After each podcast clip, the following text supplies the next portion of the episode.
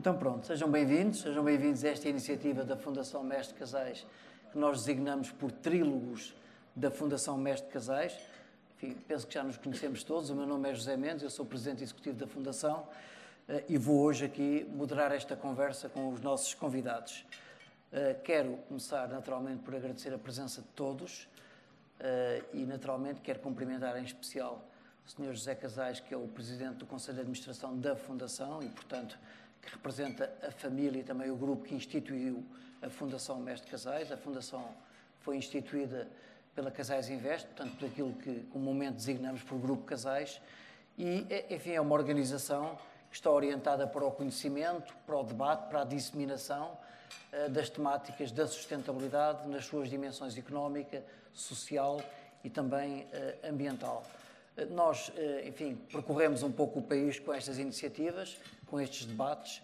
Pretendemos olhar para temas da atualidade, mas sempre com o um olho na, na, na temática mais central da sustentabilidade.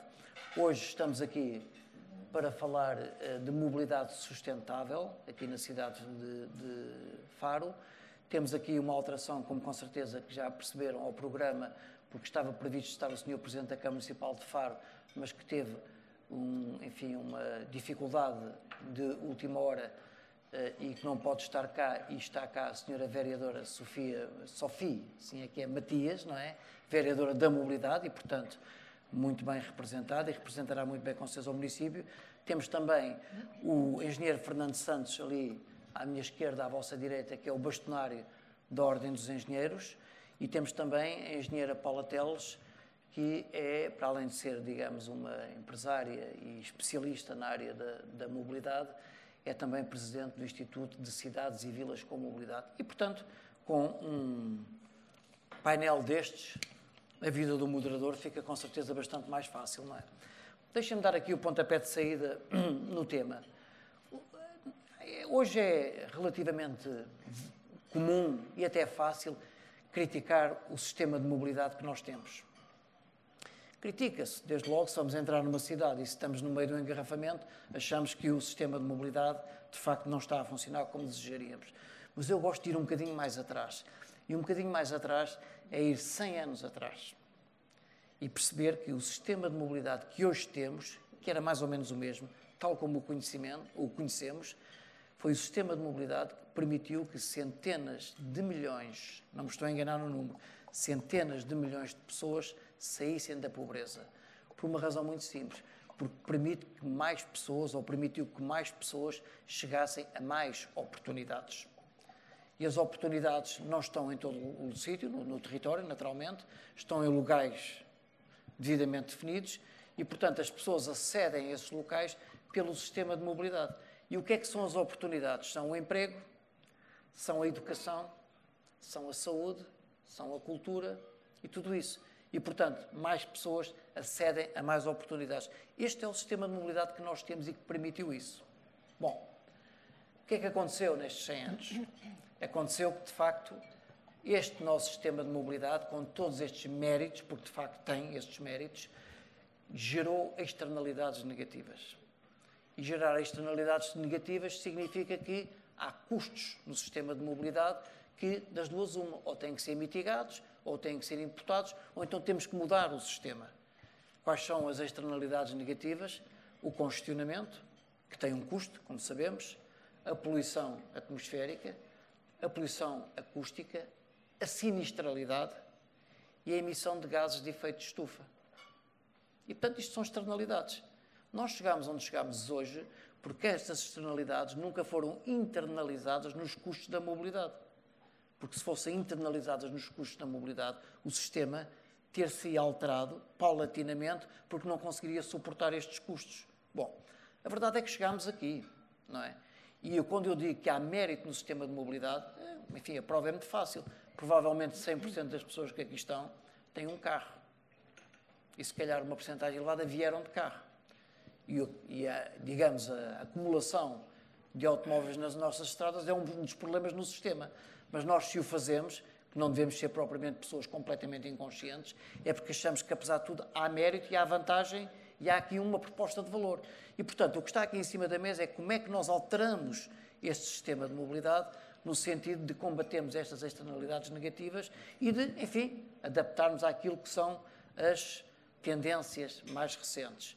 Naturalmente, para além desses custos, como o do congestionamento, etc., o tema das alterações climáticas, isto é, temos que reduzir as emissões de gases de efeito de estufa e agora, mais recentemente, como percebemos, os custos da mobilidade, os custos da energia e os custos dos combustíveis. E, portanto, temos aqui desafios muito grandes, justamente para alterarmos o uh, sistema de mobilidade que, com todos os seus méritos, nos trouxe até ao momento em que estamos aqui hoje.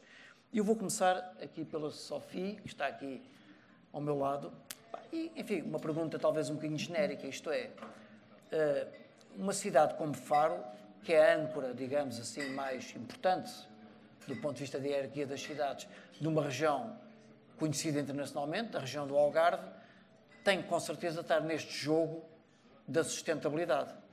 E como é que esta cidade ou este município tem aderido a protocolos, a tendências, a iniciativas internacionais, nacionais e internacionais, no sentido de posicionar a cidade e, por maioria de razão, também a região, naquilo que são, digamos, tendências de mobilidade mais sustentáveis, naquilo que são uh, elementos da qualidade do espaço e da qualidade do território que são muito valorizadas, inclusivamente pelo turista hoje, não é? Como é que Faro está a dar passos uh, nessa, nesse, nesse sentido? Bem, uh, penso que estão a ouvir todos. Boa noite a todos. Agradecer em primeiro lugar aqui aos, ao, ao engenheiro José Mendes, à Fundação Casais, a todos os presentes, a cumprimentar os meus colegas, a engenheira Paula Teles, no bastonário da, da Ordem dos Engenheiros. Um, dizer que o Sr. Presidente da Câmara Municipal de Faro, por, por, razões pessoais, não pôde estar aqui hoje presente, com muita pena, mas estarei eu, espero estar à altura do desafio. Um, o que é que eu posso dizer sobre a Faro e o Conselho de Faro? Bem, uh, nós fizemos um, um caminho também, uh, penso que uh, a par de muitas outras cidades do país e da Europa e do mundo, tentámos fazer aqui também o nosso caminho. O nosso caminho, porque também temos aqui responsabilidades enquanto, enquanto, uma, enquanto cidade europeia que somos também, apesar de pequena, mas também temos as nossas responsabilidades. E aqui em Faro começámos com a assinatura do Pacto de Autarcas para a Energia em novembro de 2011. Assinámos o nosso primeiro Pacto de Autarcas e aqui já começamos com uma responsabilidade que demos o pontapé de saída ao fim e ao cabo nesta responsabilidade que Faro também tem uh, nesta redução de emissões, nesta, neste caminhar ao fim e ao cabo para a redução e para, uh, uh, para a eficiência energética, para termos energias mais limpas e renováveis e até alternativas. Depois, de seguida, uh, renovámos os votos, portanto, Faro também acabou por renovar os votos uh, com a assinatura do Pacto de Autarcas para a Energia e para o Clima em 2017. Ou seja, uh, deu-nos aqui uma responsabilidade acrescida, fizemos aqui um caminho, um caminho que podemos perguntar, bom, de 2011 até 2017, o que é que fizemos? Fomos caminhando, quer dizer, fomos percebendo que há aqui coisas a fazer. E como todos sabem, uh, às vezes não é fácil uh, fazer o, switch aqui do, do nosso chip, da, da, forma de, de, de vivermos e de, e de, de utilizarmos a cidade e, portanto, em 2017 fizemos esta, esta, esta renovação de votos e uh, fizemos também uma coisa muito importante que foi, a par da revisão de, do PDM de Faro, fizemos aqui com uh, a equipa da engenheira Paula Teles o nosso plano de mobilidade e transportes, que também nos assegura, ao fim e ao cabo, uma estratégia para o município relativamente à mobilidade sustentável e com uma estratégia para a cidade. Isto em 2018. O que, é que, o que é que nós estamos a fazer hoje? Hoje estamos aqui com o nosso SECAP, eh, estamos a desenvolver o nosso uh, o SECAP Sustainable Energy and Climate Action Plan, é um plano de ação para a energia e para o clima, uh, que define também um conjunto de ações que uh, ser, deverão ser desenvolvidos no sentido de atingirmos aqui metas para 2030, como todo, todos sabem e como uh, uh, todas as cidades e todos nós temos aqui um caminho a percorrer até 2030 e, portanto, estamos a tentar desenvolver esse plano de forma a elencar aqui um conjunto de ações que deverão ser desenvolvidas durante estes próximos anos. Todos, todos, sabemos que, eu tinha aqui um número que eu acho que é, que é importante também perceber, em termos de sustentabilidade, em termos de mobilidade sustentável, uh, que é aqui um número tão só como uh, um inquérito que foi feito à mobilidade em 2018, que dizia que em todas as viagens uh, uh, feitas em, dois, em 2018, 0,5% eram de bicicleta. Ou seja, temos uma meta hoje em dia para a bicicleta que será atingir os 4% das viagens efetuadas até 2025. É um número difícil de atingir, mas penso que estamos a caminhar neste sentido. Bem, muito obrigado. Uh, percebemos que, de facto, quer dizer, a cidade se posiciona em termos daquilo que são as tendências, há um conjunto de pactos de autarcas, etc. Não é? Aquilo que nós verificamos é que, com o tempo, uh, algumas cidades vão mais depressa que outras, algumas são capazes de mobilizar os recursos mais depressa que outros, alguns assinam pactos, mas acreditam mais nos pactos do que outros, esta é uma realidade, não é? E uh, para tudo isto há uma coisa que nós sabemos que faz falta. É, vou virar-me ali para o Fernando Santos, é, faz falta naturalmente competências técnicas e, nomeadamente, competências de engenharia. Fernando, uh, eu conheço Fernando há muitos anos, portanto trato por tu, portanto não acho estranho. uh, por mais que uma vez, a Ordem dos Engenheiros tomou posição relativamente ao tema das alterações climáticas. Eu lembro de ter participado numa outra iniciativa onde esse tema foi relevado.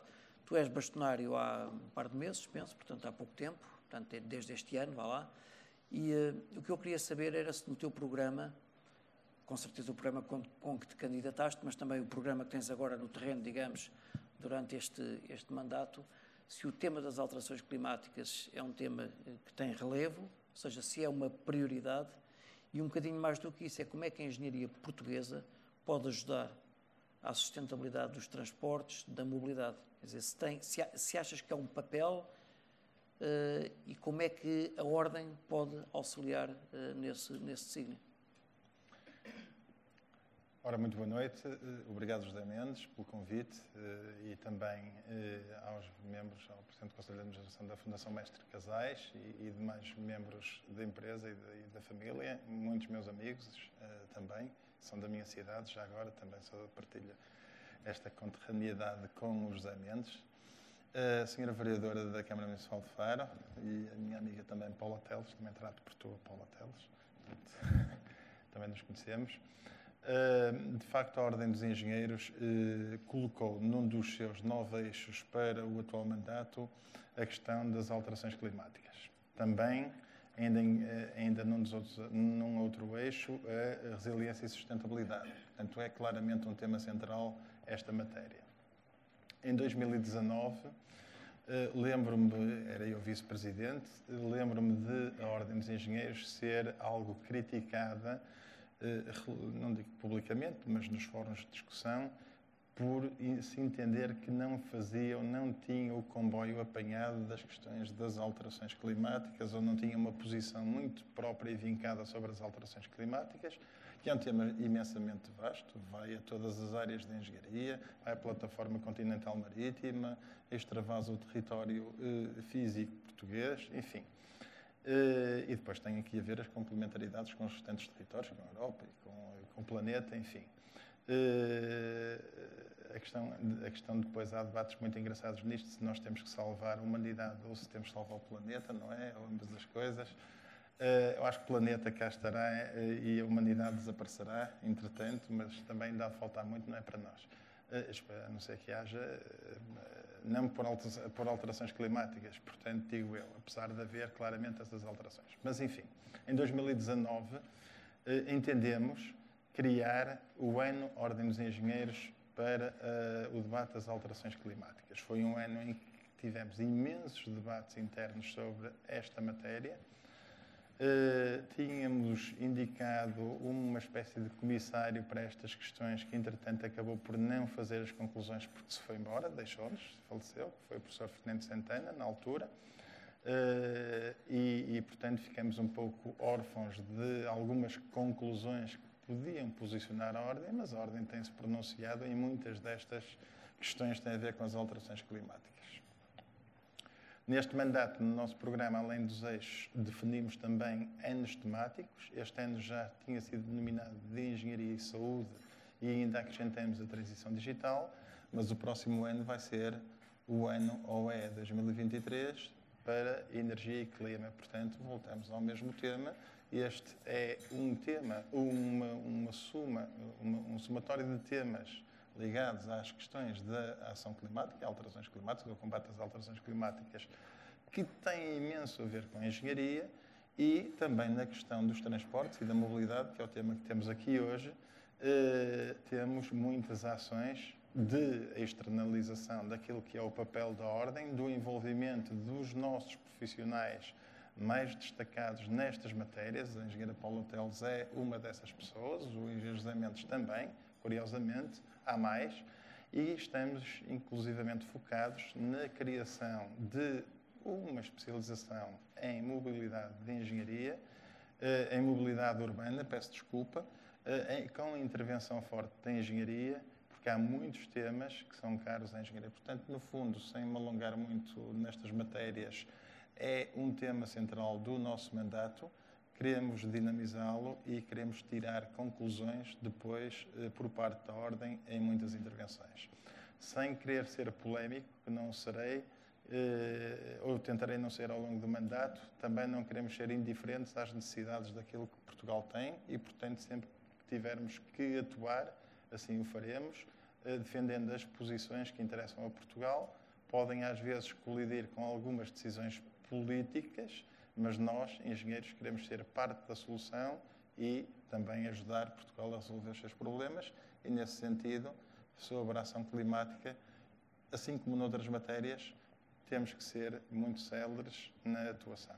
É isto. Eu, eu registro, Fernando, uh, registro com agrado esta ideia da criação de uma especialização de, de, de, mobilidade, porque a ideia que eu tenho, enfim, um veterano também da Ordem dos Engenheiros, é? já nos formámos há uns aninhos, é? é que o tema dos transportes está muito associado ainda, digamos, ao tema das infraestruturas, das vias de comunicação, etc. E a mobilidade é uma temática diferente. Não estou a dizer com isto não haja, porque há pessoas que na Ordem tratem o tema da mobilidade, mas eu acho que o tema infraestrutura é uma coisa, o tema sistemas de mobilidade é outra e, portanto, vejo isso como muito positivo.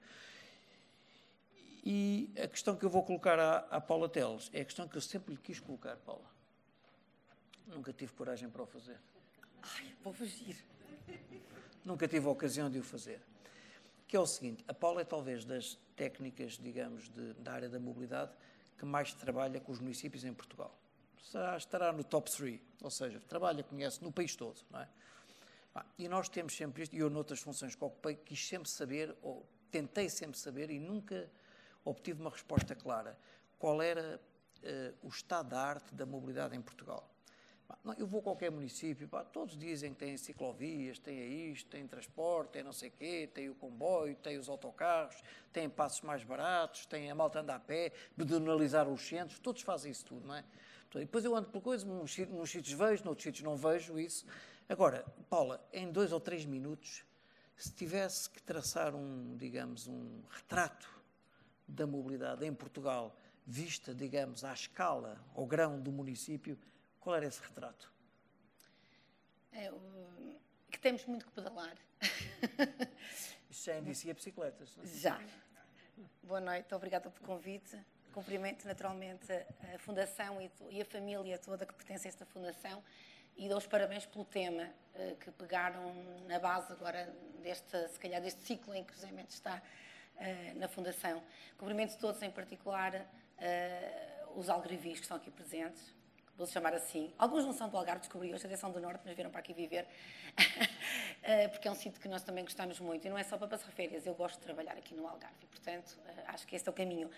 Sophie, obrigada também pelas palavras simpáticas e o meu querido bastonário, que tem tanto que fazer por esta matéria. O, Zé Mendes foi muito simpático nas palavras que preferiu, mas como sabem, se alguém aqui sabe de mobilidade é ele. Não só é ele, pronto. Eh, eu agradeço pessoalmente e vou sempre agradecendo, mas com ele eu vou aprendendo, eh, com os seus livros, com tudo o que diz, leio tudo, escrevo, escrevo não, ouço tudo e leio o que ele diz eh, e acompanho, acompanharei sempre até a última gota de energia. Sou fã Zé Mendes. Pronto. Posto isto e deixando destes, destes elogios, eu queria dizer que, assim, não obstante eu ser sempre muito positivo, eu tenho que lidar com a positividade. Ora, não fosse mulher que já lida com dificuldades, a engenheira que já lida com dificuldades, num mundo que a mobilidade urbana, não das infraestruturas, trabalha essencialmente com outras áreas, de arquitetura, sociólogos, geógrafos e outras áreas, uh, mas de facto eu, eu, eu, lido sempre com a positividade. Mas uh, se estamos aqui a pensar que temos que mudar o mundo, e em particular Portugal, eu tenho que dizer aquilo que é aquilo que penso, faço esta avaliação que realmente foi colocada. Eu diria que Portugal não está muito, muito mal, mas Portugal está mal. Portugal está mal em matéria de mobilidade urbana sustentável. Eh, é certo que tem várias velocidades, é certo que há municípios que estão mais à frente que outros. Eh, um bocadinho a Sófia falou, como vereadora, no caso de Faro, e nós ainda, quando estamos a entrar em Faro, como todos nós, alguns de nós entramos aqui há bocadinho hora de ponta, percebemos que as coisas não estão a funcionar. Não se pode estar quase uma hora à entrada de Faro, como não se pode estar duas horas na entrada do Porto ou três na, na entrada de Lisboa. E isso significa que, de facto, é, é, esta mobilidade, que não é vista como infraestrutura, mas é vista nos olhos de hoje como um sistema de soluções, que eu diria são territórios sociais da mobilidade, aquilo que nós falamos. Esta é a grande mudança, é o grande paradigma. Eu não trabalho no trânsito, eu não trabalho nos transportes. Eu trabalho nos territórios sociais da mobilidade. Eu trabalho numa ligação de mobilidade enquanto deslocação, mas que tem a ver com o território. O território que é a infraestrutura base e que, e que tem uma componente sociológica. Eu tenho que estudar a cidade para ver que tipo de pessoas é que tenho aqui, que tipo de situação financeira é que elas têm, muitas das vezes. Por isso é que nós estudamos os padrões da mobilidade. Se são mulheres ou homens, os níveis de instrução, tudo isto, mas eu posso dizer que aqui em Faro tivemos um, um, uma, uma sessão pública muito interessante, que quando estamos a olhar para a Câmara, para as câmaras, temos sempre a dificuldade que é Será que vamos poder dizer estas ações em público? Estas ações, que são muito à frente ainda do que se passa na rua, com este panorama que acabei de dizer. E quando estávamos quase a esconder alguma rede ciclável, tínhamos na plateia pessoas a dizer que onde é que estão as redes cicláveis? E onde é que estão os parques dissuasores? E onde é que está um transporte mais sustentável? Porque, claro, a massa crítica do Algarve não é igual a outros municípios. O Algarve não, desculpe, de Faro. Aqui é, é, é o centro de uma região, tem uma universidade, vamos acreditar que o nível superior, aliás, nós estudamos isso, tem um, um, tem um nível de pessoas com instrução superior muito mais elevado, aliás, o mais elevado do país, é incrível, mas é, e portanto as nossas respostas são outras. Isto para dizer que cada território tem uma escala de trabalho que é diferente. Braga, com certeza, é diferente daqui, do sul, do, interior do, do, do litoral, etc. Agora, há uma coisa Uh, e aliás, que eu estou sempre a dizer e que acho que, tem, que, é, que vai, classifica muito o trabalho do município. O, hoje é obrigatório, sempre foi, mas hoje é fundamental planear. Não se pode, nós numa empresa, quem tem empresas tem que planear, tem que planear, quase que eh, é? criar a estratégia, planear e depois é que vai para a ação. E depois, quando vai para a ação, é trabalho, até olha, vai para casa, trabalha, fica quieto aí. Já, e não há mais vitais de se dar ao assunto. E o que é que acontece no nosso país? Nós vemos que não há planeamento. Eu sou uma engenheira de planeamento, e sim, é a minha base, não é? Planeamento do território, com assento realmente no, depois na, na, mobilidade. E aquilo que é preciso fazer é planear. Aquilo que, se disser assim, há municípios que têm, há alguns municípios que têm transportes públicos razoáveis. As áreas metropolitanas, obviamente, têm melhores transportes públicos.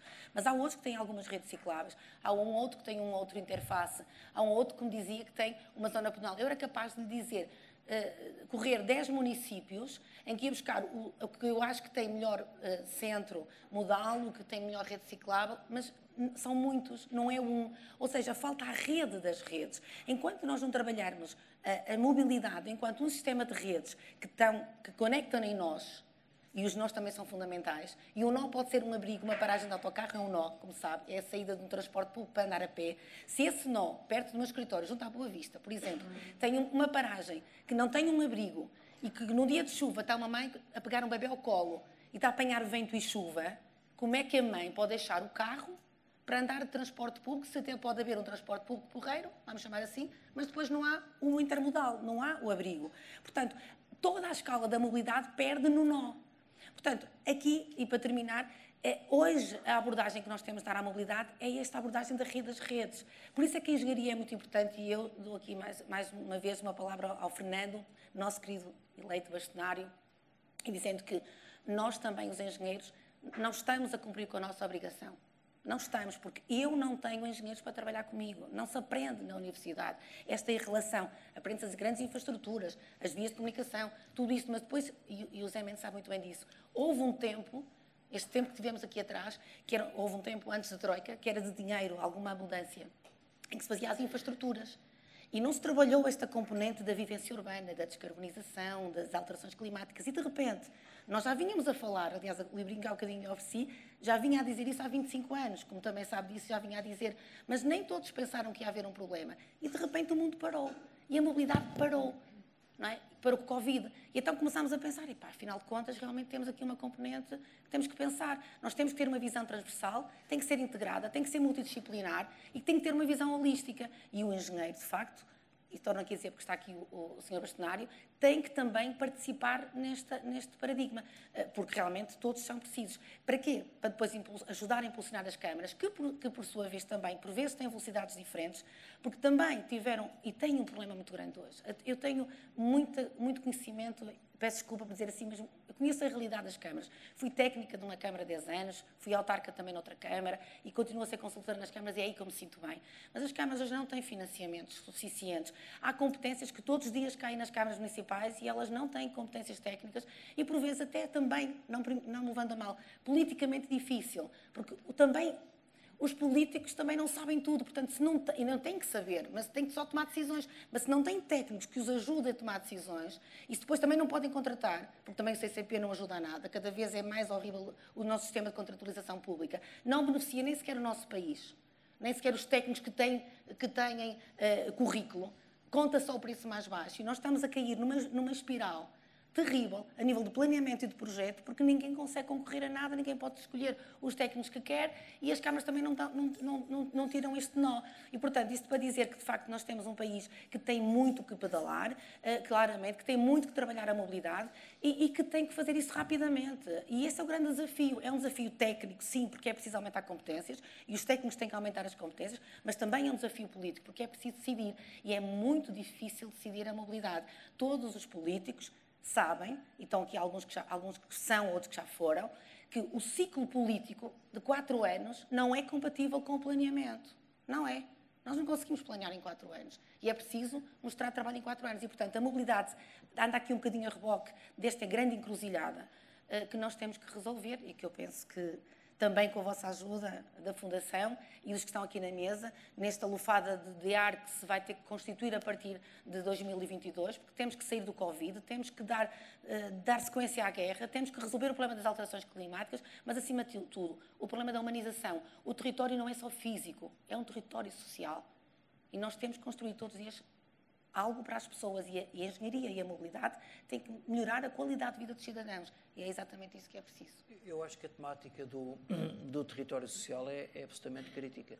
Se há coisa com que nós todos lidamos, ou muitos de nós lidamos, é com esta construção em silos, esta ideia de segmentar as especialidades. Pá, o arquiteto é o arquiteto, desenha, o engenheiro é, faz uns cálculos, não é? O planeador faz isto, vive na Lua porque planeia uma coisa para daqui a não sei quantos anos, não é?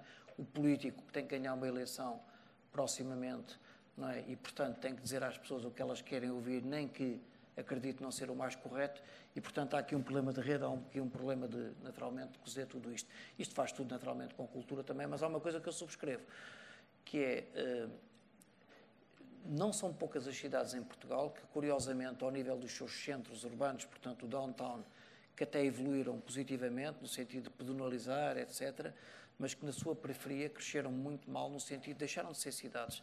Faz pouca cidade, não é? Sim. Quer dizer, a cidade de Braga é um exemplo, não é para dar, faz pouca cidade. Ou seja, criam-se umas vias rápidas, faz os edifícios que são mais ou menos desenhados para que a pessoa entre na garagem, suba ao edifício, saia da garagem e, portanto, e, e não se pode deixar uma criança sair porque, de facto, os carros passam de velocidade e, portanto, quer dizer, faz pouca cidade. No sentido social, que é um sítio onde nós saímos, à rua, temos comércio, convivemos, etc. É um sítio de estar, não é? E esse é um problema que foi muito determinado pela mobilidade, não é? O, uh, Sofia, nós, uh, eu recordo-me, enfim, aqui há um par de dias tivemos uma conversa telefónica e recordo-me de ter falado de uh, parques dissuasores, complementaridade com o transporte público, não é? Portanto, o sistema, enfim, de autocarros que existe na cidade, me ter falado de ciclovias, me ter falado de micromobilidade, portanto, as trotinetes elétricas, etc. Uh, como é que, agora indo mais ao concreto na cidade, como é que isso está a avançar? Acha que vai haver adesão? e uma pergunta que é preciso fazer nas cidades do tipo Faro.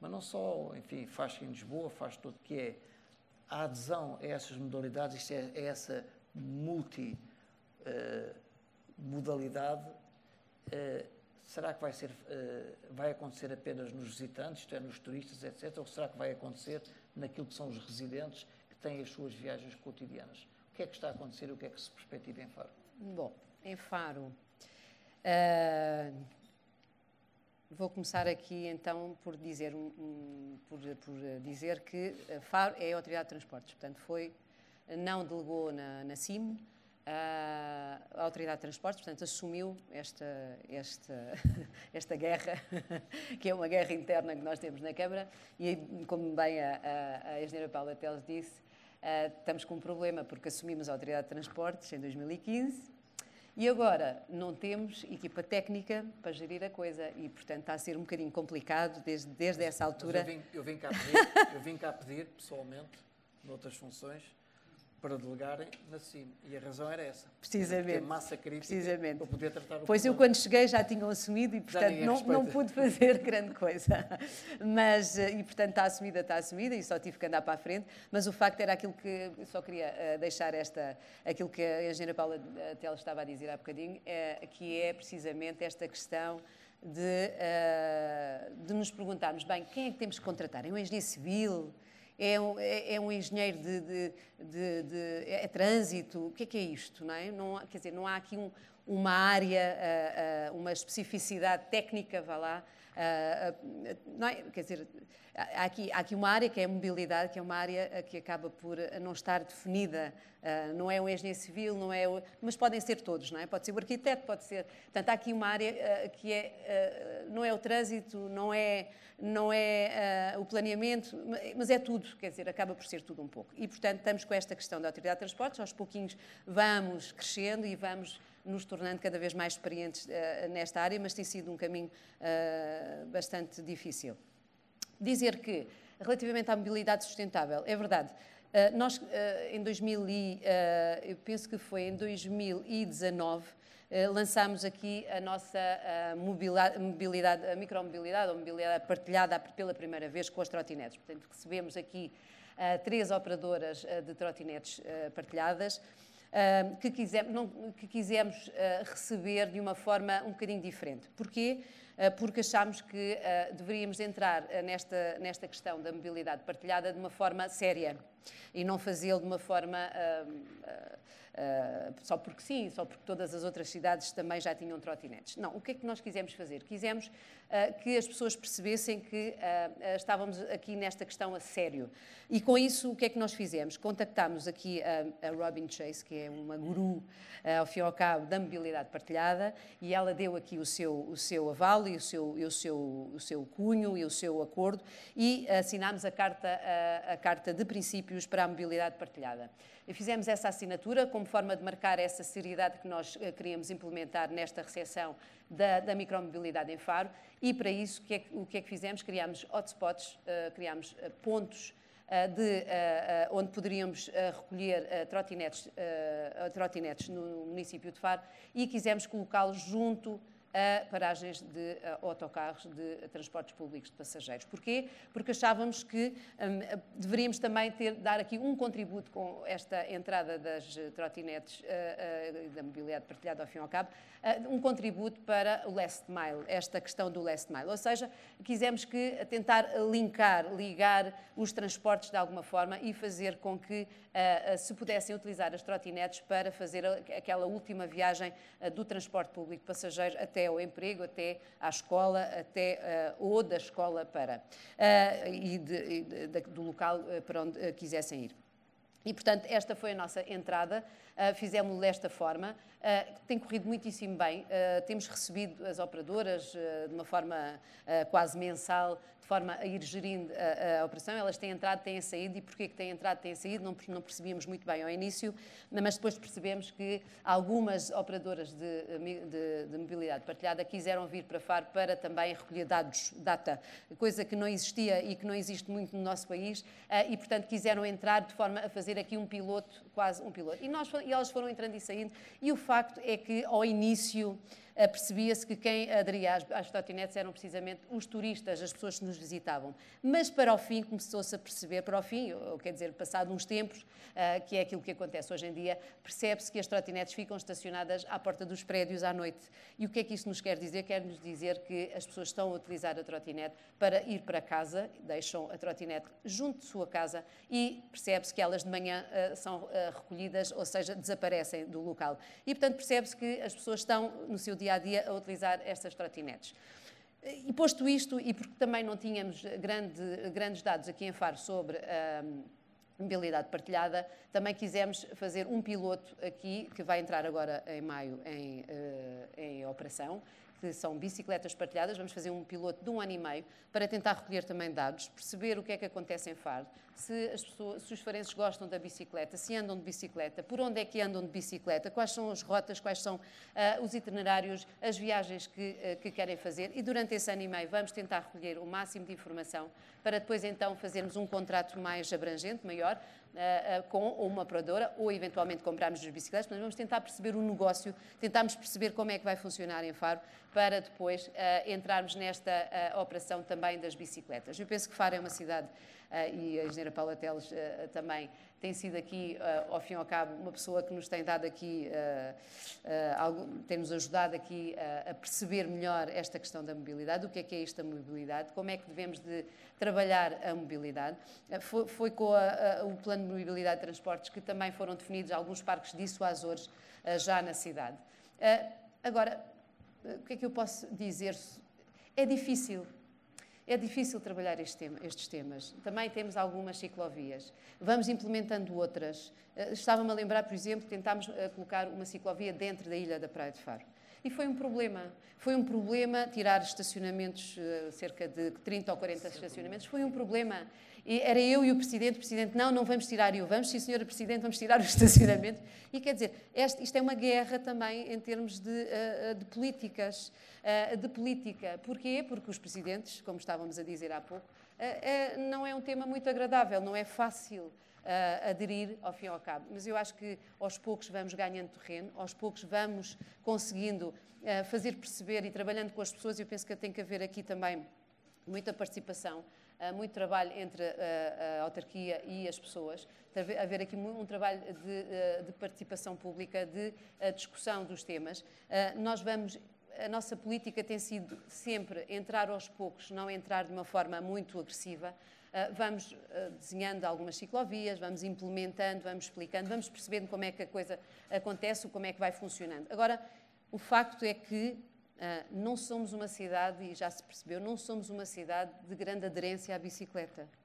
Uh, infelizmente, e não se percebe muito bem porquê, porque ela tem todas as condições, tem, tem um clima, tem um, um uh, ao fim e ao cabo é uma cidade relativamente plana, não se percebe muito bem. portanto, acho que aqui há algum trabalho a fazer e eu tenho lido algumas coisas sobre isso. Penso que há aqui trabalho para fazer, porque já, já se percebeu que, e aqui em Faro é um, é um dos temas, já se percebeu que as pessoas não têm até querem comprar a bicicleta, mas onde é que guardam a bicicleta? Não têm a garagem, não têm a arrecadação.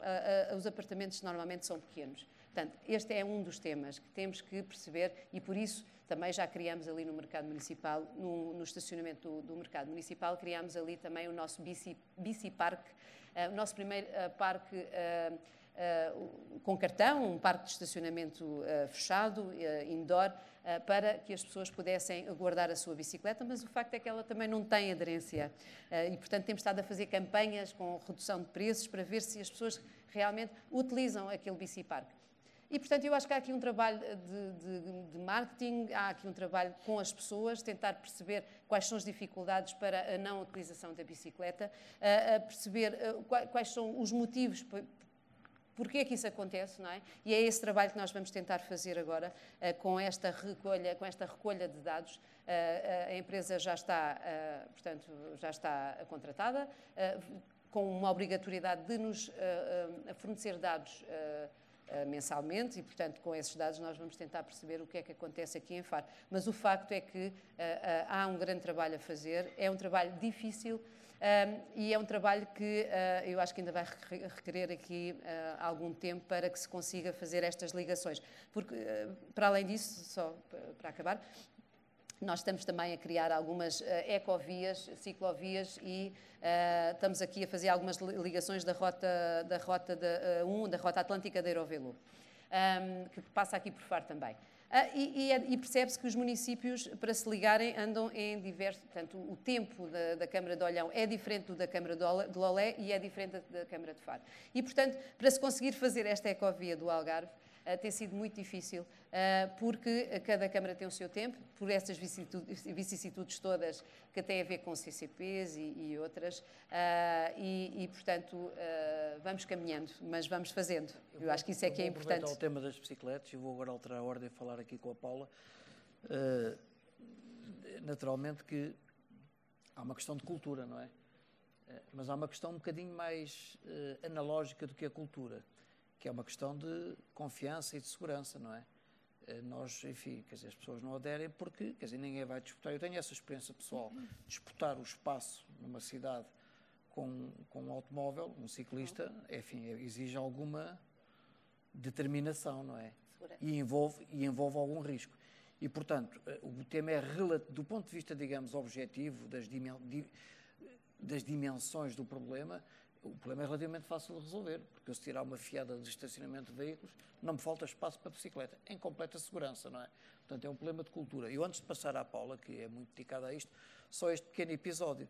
Há muitos anos atrás, já vai mesmo há uns bons anos, durante o meu doutoramento, fiz um estágiozinho ali em, em, na Holanda. E foi lá um tipo que me foi receber, foi-me receber à estação do comboio, em Leiden, não me lembro da cidade, não é? É o Nino de lá, é onde se muda de comboio para ir para Delft. Pá, e o tipo chegou lá, pá, pousai a mala, Zé, anda daí e tal. Pá, agora anda daqui, vamos rápido, está a cair a noite, vamos roubar uma bicicleta. Isto na Holanda. Eu, é pá, roubar uma bicicleta, isto, isto vai ser divertido, no mínimo. Vamos roubar uma bicicleta. Ainda agora cheguei, portanto, está, está no bom caminho. Então, vamos roubar uma bicicleta, como diz ele. Não, não, não te preocupes, pá, não, não vais preso. Vamos ali à estação do comboio, onde estavam milhares, centenas de bicicletas, não é? como é normal na Holanda, e há lá um canto onde estão umas muito velhas, sempre muito velhas. O que é que são essas bicicletas? Estão lá para ser roubadas. Um tipo pega nela, dá lá umas voltas, anda lá, para quem vai uma semana ou duas, como ia eu, já não me lembro, duas ou três, não me lembro quanto tempo fui, não, portanto, pega naquelas e no fim vai-se lá colocar outra vez, mas penso que é para ela ser roubada por outra a seguir. Portanto, isto é uma questão de cultura, não é? Portanto, de perceber que este é o modo que nós podemos, que deve ser recomendado, não é? E até há uma espécie de pool comunitário de bicicletas para serem roubadas e devolvidas justamente para quem vem de fora. Uh, há uns. Não vai, há quantos anos é que vai, Paula? Que, há três? Uh, o que a Paula 2019. foi apresentar o livro de. Paula tem um livro chamado A Cidade das Bicicletas, que é um livro. Ela não acredita que eu li, mas eu li. Eu acho que não. Ela, ela acha que eu não tinha tempo na altura, mas eu li o livro. Uh, e eu lembro na apresentação, que eu fui lá fazer na apresentação na FNAC em Lisboa, lembro dela entusiasmada, dizer que, pá, nós, as pessoas, como é que as pessoas não percebem o valor, o mérito deste modo? Evidentemente que, quer dizer, o, o, meio caminho para perder a luta da mobilidade suave é, é querer confrontá-la sempre com o automóvel. É? O automóvel tem o seu espaço, o automóvel é necessário para determinadas situações e, portanto, temos é que encontrar aqui um espaço de equilíbrio. É? Quer dizer, se vamos um ou outro, a guerra está perdida por quem chegou primeiro, não é? Foi, por acaso, o automóvel, não é? Bom, mas eu lembro da, da, da Paula toda entusiasmada com aquilo e a minha pergunta é esta a, realidade é esta, aliás, ainda agora uhum. a Sofia disse, quer dizer, vai lá o Presidente da Câmara também, enfim, também tem o seu, enfim, a sua estratégia, digamos, de comunicação e também às vezes percebe que tem que dizer às pessoas o que, é, o que elas querem ouvir. Ou seja, o que é que era preciso mudar verdadeiramente para se adotar a mobilidade suave? Os Presidentes de Câmara e os senhores vereadores não terem medo. Não terem medo. Terem a consciência que, quando estão num setor público, é com uma missão e se nós estamos com aquela missão e acreditamos naquilo que estamos a fazer na cabeça, temos que fazer aquele trabalho independentemente do, daquilo que as pessoas vão pensar. Claro que isto é tudo muito bonito, mas quando passamos por lá fazemos todos a mesma coisa. Mas é assim, mas isso é. Depois, pronto, eh, em segundo lugar, além da parte política, não é? Que, no fundo vem ter a questão, temos que criar uh, infraestruturas uh, realmente urbanas que nos garantam essa segurança. Não há qualquer dúvida, isso aí está ponto assente. Nós temos que calcular a infraestrutura e quanto mais segregada, mais nós vamos ter capacidade de andar nela. O segregada significa que temos um canal próprio para a bicicleta. Esse livro que eu, que eu escrevi, que lancei, teve a ver com um acidente que eu tive no Porto. Eu andava de bicicleta, nunca tinha acidente. No dia que a Câmara do Porto põe uma ciclovia, eu tenho um acidente em frente à Casa da Música. Porquê? Porque a ciclovia estava tão mal dimensionada, tão mal desenhada, que ficava logo agarrado ao estacionamento e quando uma senhora abre a porta para sair do carro, eu não sabia que ela ia abrir a porta, ia, ia numa faixa vermelha, nem sequer olhava para o lado, ia toda contente, bati na porta, fui projetada e tive muito mal. Até hoje, tenho aqui um braço que não, tenho muitas dores neste braço.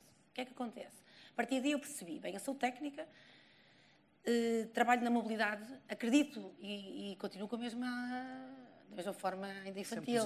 Sim, e muito infantil e louca de que vou mudar o mundo. Uh, mas com a consciência de que a solução para ter mais bicicletas é desenhar infraestrutura sim, é os políticos não terem medo, mas é apostarmos numa grande rede de transportes públicos. Porque a bicicleta em Portugal não vai ser o, a, a, solução para a minha deslocação. Se nós ainda não temos 1% dos nossos trajetos de bicicleta, como é que vamos ter? Portugal tem cerca de 60% a 70% de utilização de, carro, veículo privado. Depois tem transporte, tem um modo pedonal, nas duas grandes áreas metropolitanas, e aqui também Faro, que, andam, que atinge cerca de 20% a 30%, que é uma coisa espetacular. Às vezes ninguém imagina, porque andar a pé é um modo de mobilidade. Qual é o veículo? O chão. Portanto, deixei essa nota para pensarmos nesse veículo, o chão.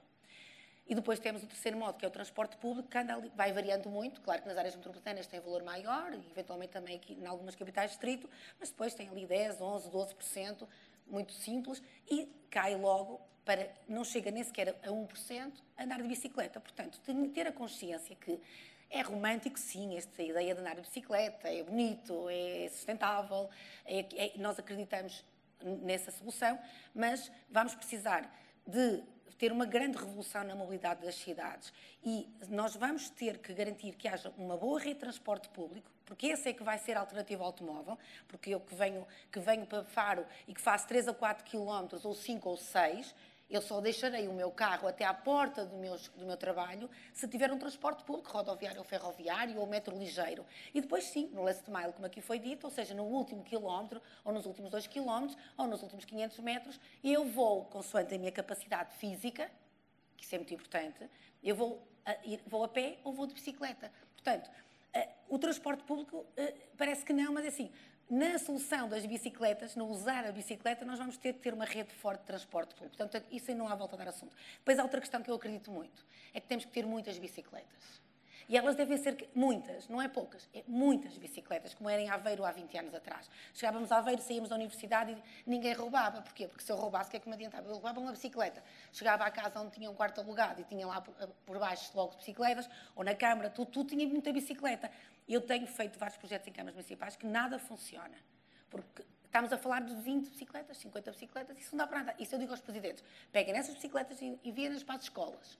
E ofereçam aos meninos, cada semana, cada menino é o dono da bicicleta. Porque já agora em Guimarães, que sei que gostam muito de Guimarães, os de Braga gostam muito de Guimarães, uh, em Guimarães, 70% dos jovens, até ao 12 ano, em Guimarães, num inquérito que fiz, nunca andaram de bicicleta. Portanto, esta coisa de nós, quando somos autarcas, queremos fazer ciclovias, ciclopistas, gastar muito dinheiro e depois não termos a consciência de que as pessoas não tiveram aprendizagem na bicicleta, não resolve nada. Portanto, não é? a falta de cultura não resolve nada. Eu agora causei aqui uma observação com Braga, Braga Guimarães. Quem diria em Faro estarmos aqui a discutir Braga Guimarães? Eh, mas é justamente isso. Portanto, eh, isto para dizer, nós temos que eh, comprar muitas bicicletas. Elas devem ser cada vez mais e tendencialmente, e Faro também vai ter que ter esse caminho, elas têm que ser públicas, é o bike sharing. Na minha perspectiva, eu sei que no Norte da Europa já é, pronto, já todos têm uma, duas, três, ninguém as rouba, mas nós em Portugal, porque as pessoas dizem, eu não tenho dinheiro para a bicicleta, eu não vou comprar a bicicleta, depois também não sabem onde é que eu colocar. Portanto, eu, eu, eu sou da opinião que tem que se ter uma rede de bicicletas como tem em Lisboa pública e ela tem que estar integrada com o transporte público. E depois fazer uma coisa que é assim, tem que ter um tarifário conjunto. Tudo isto que estamos aqui a falar hoje tem que ter um tarifário. Eu tenho a minha filha a estar em Lisboa hoje, vim eh, por Lisboa para almoçar com ela e trouxe-lhe um capacete. Porque ela cisma que a partir de agora vai ter que andar na rede ciclável em Lisboa. E não tinha ainda capacete. E eu comecei que hoje estou aqui foi porque eu usei capacete. Isso é outra coisa. O capacete é extremamente importante. Se eu não tivesse capacete, eu tinha tido um problema muito grave Uh, eu disse, ok, leva o capacete. E eu disse, mas ó Marta, eu tenho medo que tu andes de bicicleta, já viste no meio dos carros, porque eu falo das bicicletas, Mas eu tenho medo de andar de bicicleta nas cidades. Eu fiquei cheia de medo. E também não queria que a minha filha andasse. E ela responde-me assim: Pois é, mãe, mas o passe, para, o passe de transporte público custa 35 euros. E o passe anual da bicicleta pública em Lisboa, 25. Oh, mãe, tu já viste? E eu fiquei tão contente, porque os miúdos pensam em sustentabilidade, pensam em ambiente, pensam em economia. Às vezes pensam que eles não pensam, mas pensam. E eles querem também mudar o mundo. Portanto, ok, vá, bora lá. E há algumas ciclovias que têm que ser ampliadas. Portanto, tem que, em síntese, tem que ter infraestrutura urbana. Para isso, realmente, temos que limpar alguns estacionamentos, temos que limpar algumas faixas rodoviárias, portanto, é preciso a tal questão do não ter medo. Temos que ter muitas bicicletas e elas deviam estar sobre a questão do, do bike sharing, eh, mas temos que ter, acima de tudo, uma mudança cultural que tem que começar pelas escolas. Eu queria eh, só dizer uma coisa que eu acho que é muito importante. Tudo isto tem que, começar, tem que ser começado, se calhar, pela parte das crianças. As crianças de hoje não sabem caminhar. A tal plataforma que é o veículo do peão é o chão, são os passeios. As crianças não sabem. A taxa de sinistralidade rodoviária é imensa nas cidades. Quanto mais urbana é maior ainda, porque até aos 18 anos, os senhores que estão aí, eu também, andei a levar os meus filhos até à escola no banco de, carro, do banco de trás do carro dos pais. E eles não aprenderam a caminhar, eles não aprenderam a ser autónomos, não aprenderam a defender-se. E, portanto, nós agora somos confrontados com um problema que, que, que, é o seguinte: os políticos têm medo, claro, porque não conseguem entrar num lugar de estacionamento, porque todos habituaram-se a andar de carro para todo lado. Portanto, nós temos que pegar politicamente, nas bicicletas, um, um, dos pacotes de trabalho é esse, ir às escolas, fazer com que os meninos comecem a andar de bicicleta e aprendam o gosto de ir de casa à escola de bicicleta, como o gosto de qualquer um de nós ir a pé até ao trabalho. No dia que nós começarmos a ir a pé novamente para o trabalho, eu aconselho a fazer isso amanhã, se puderem, ou então deixam o carro mais longe e vão a pé e, e, comecem a cheirar a cidade. Não é só o estrangeiro que é bonito. Muitos de nós que estão aqui na sala, nós não conhecemos o lugar do nosso sítio onde vivemos. Porque nós não sentimos o cheiro, o olfato, não cumprimentamos as pessoas como era antigamente. E isso é que é a questão social da mobilidade. Quando nós andamos de modos suaves e a beleza dela, os modos suaves libertam-nos para nós conversarmos uns com os outros. Dizemos, olá, bom dia, boa tarde, nem que seja um momento de jornal, tomar o um café. Não, não é comer, tomar café em casa com cápsulas a ir ao café, cumprimentar o senhor de café, é ler o jornal, nem que seja, ok, é no telemóvel, mas é no café, no ambiente de convívio. E isso tudo pode ser muito bem trabalhado pela mobilidade. E eu acredito que a mobilidade pode mudar as gerações e pode mudar, mudar Vamos corações. avançar para o Fernando. Eu só não posso aceitar a sugestão de amanhã ir a pé para o trabalho, porque é 600 km e, portanto, amanhã já não vai dar. Talvez depois da manhã consiga. Fernando, uh, não, mas subscreve, não há dúvida nenhuma que o tema, é, exceções, o, o tema é esse mesmo. Embora eu, como académico, cruzei-me com muitos papers, como se diz na universidade, Sim. muitos artigos científicos que procuram explicar com muitos dados, e eu até sei qual é o racional que eles defendem, não quer dizer que esteja de acordo, que a utilização de capacete em meio urbano que é mais insegura do que segura. É. Eu, capacete sempre, quando ando de bicicleta, não é? Também já bati algumas vezes com a cabeça disso. Mas explicam isso. A tese é que acham que uh, o facto da pessoa utilizar capacete, aos olhos do automobilista, dá uma sensação de segurança do ciclista que lhe permite ter mais excessos. E demonstram isto com uma data de dados estatísticos para demonstrar que se tirarem o capacete, e curiosamente, isto são papers científicos, mas curiosamente, na Holanda as pessoas não querem andar de, de capacete uh, nas ruas, não querem andar de bicicleta de capacete. E têm essa teoria. Não sou capaz de, enfim, por experiência própria, o capacete já me deu jeito muitas vezes e, portanto, enfim. Portanto, Fernando, uh, agora um tema um bocadinho diferente, um bocadinho mais pesado. Isto é, largamos as bicicletas para já e vamos ao tema do, uh, das obras de infraestrutura de mobilidade e transportes que estão previstas, quer no PRR, quer no Portugal 2030, sobretudo na ferrovia, que também é mobilidade e que também é sustentável se for eletrificada, e também nos temas dos metros e tudo isso. Eu ouço em todo lado dizer, e enfim, acho que é razoavelmente verdade, enfim, para aquilo que observamos, que nós temos muita dificuldade em posicionar a engenharia portuguesa nessas áreas, porque, primeiro, não temos empresas com dimensão suficiente, digamos, para serem competitivas nesse tipo de procedimentos, de concursos, não é? Para esse tipo de obras. E, segundo, porque temos muita escassez de mão de obra e, portanto, temos aqui alguma dificuldade. Isso é assim, Fernando, e isso pode-se mudar? Eu acho que o problema português, eh, se quisermos chamar um problema em Portugal, é de quantidade, não é de qualidade. Começo por aqui porque tenho, esse, tenho essa questão estudada desde, eu diria desde há 7 ou 8 anos, quando era Presidente da Região Norte da Ordem dos Engenheiros, e fui sempre, fui pioneiro em dizer que dava cinco anos para faltarem engenheiros em Portugal. E assim é. Não é só engenheiros que faltam. Falta alguma mão de obra qualificada generalizada, falta mão de obra eh, intermédia em termos de qualificações e falta também mão de obra indiferenciada na maior parte dos setores de atividade e a construção, como tem sido ao longo dos anos e aqui no sul da Europa é não profissionalizada o último elo da cadeia, ainda sofre mais com essa falta de mão de obra indiferenciada. Ora bem, ehm,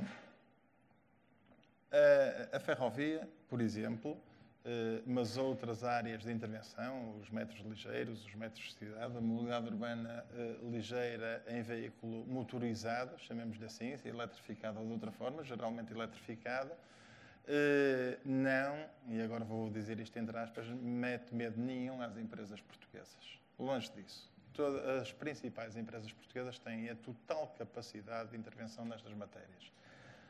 Não há agente suficiente.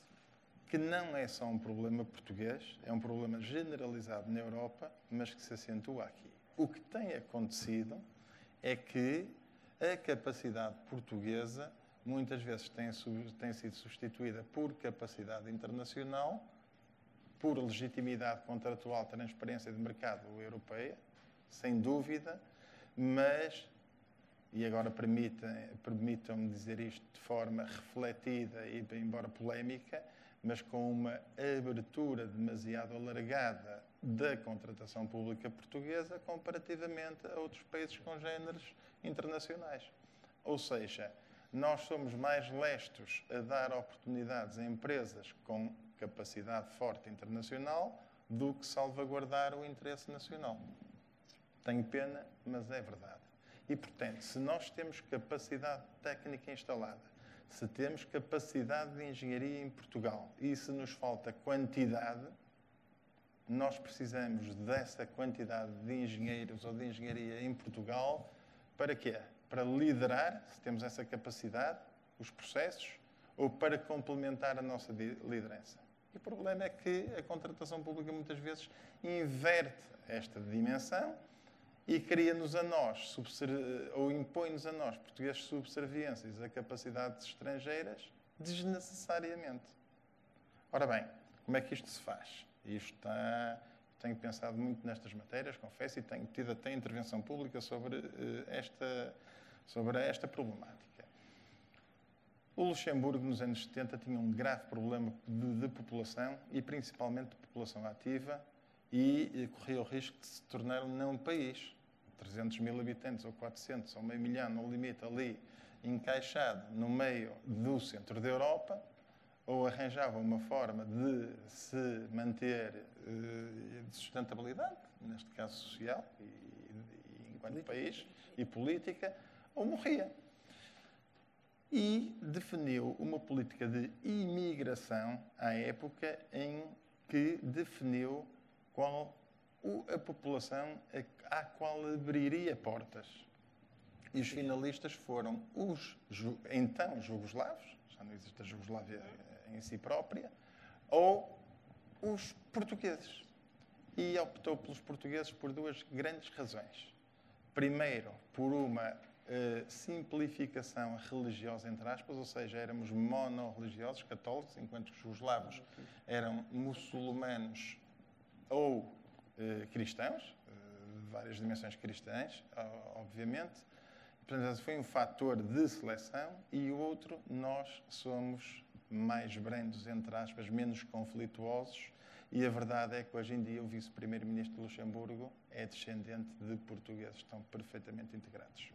Se nós extrapolarmos esta preocupação atual, ou se interpolamos, este caso, se puxarmos, puxarmos para o presente, eh, e, e, com os dados que temos, podemos uh, apontar que, nas circunstâncias atuais, em 2050, seremos cerca de 8 milhões, se não fizermos nada, de portugueses.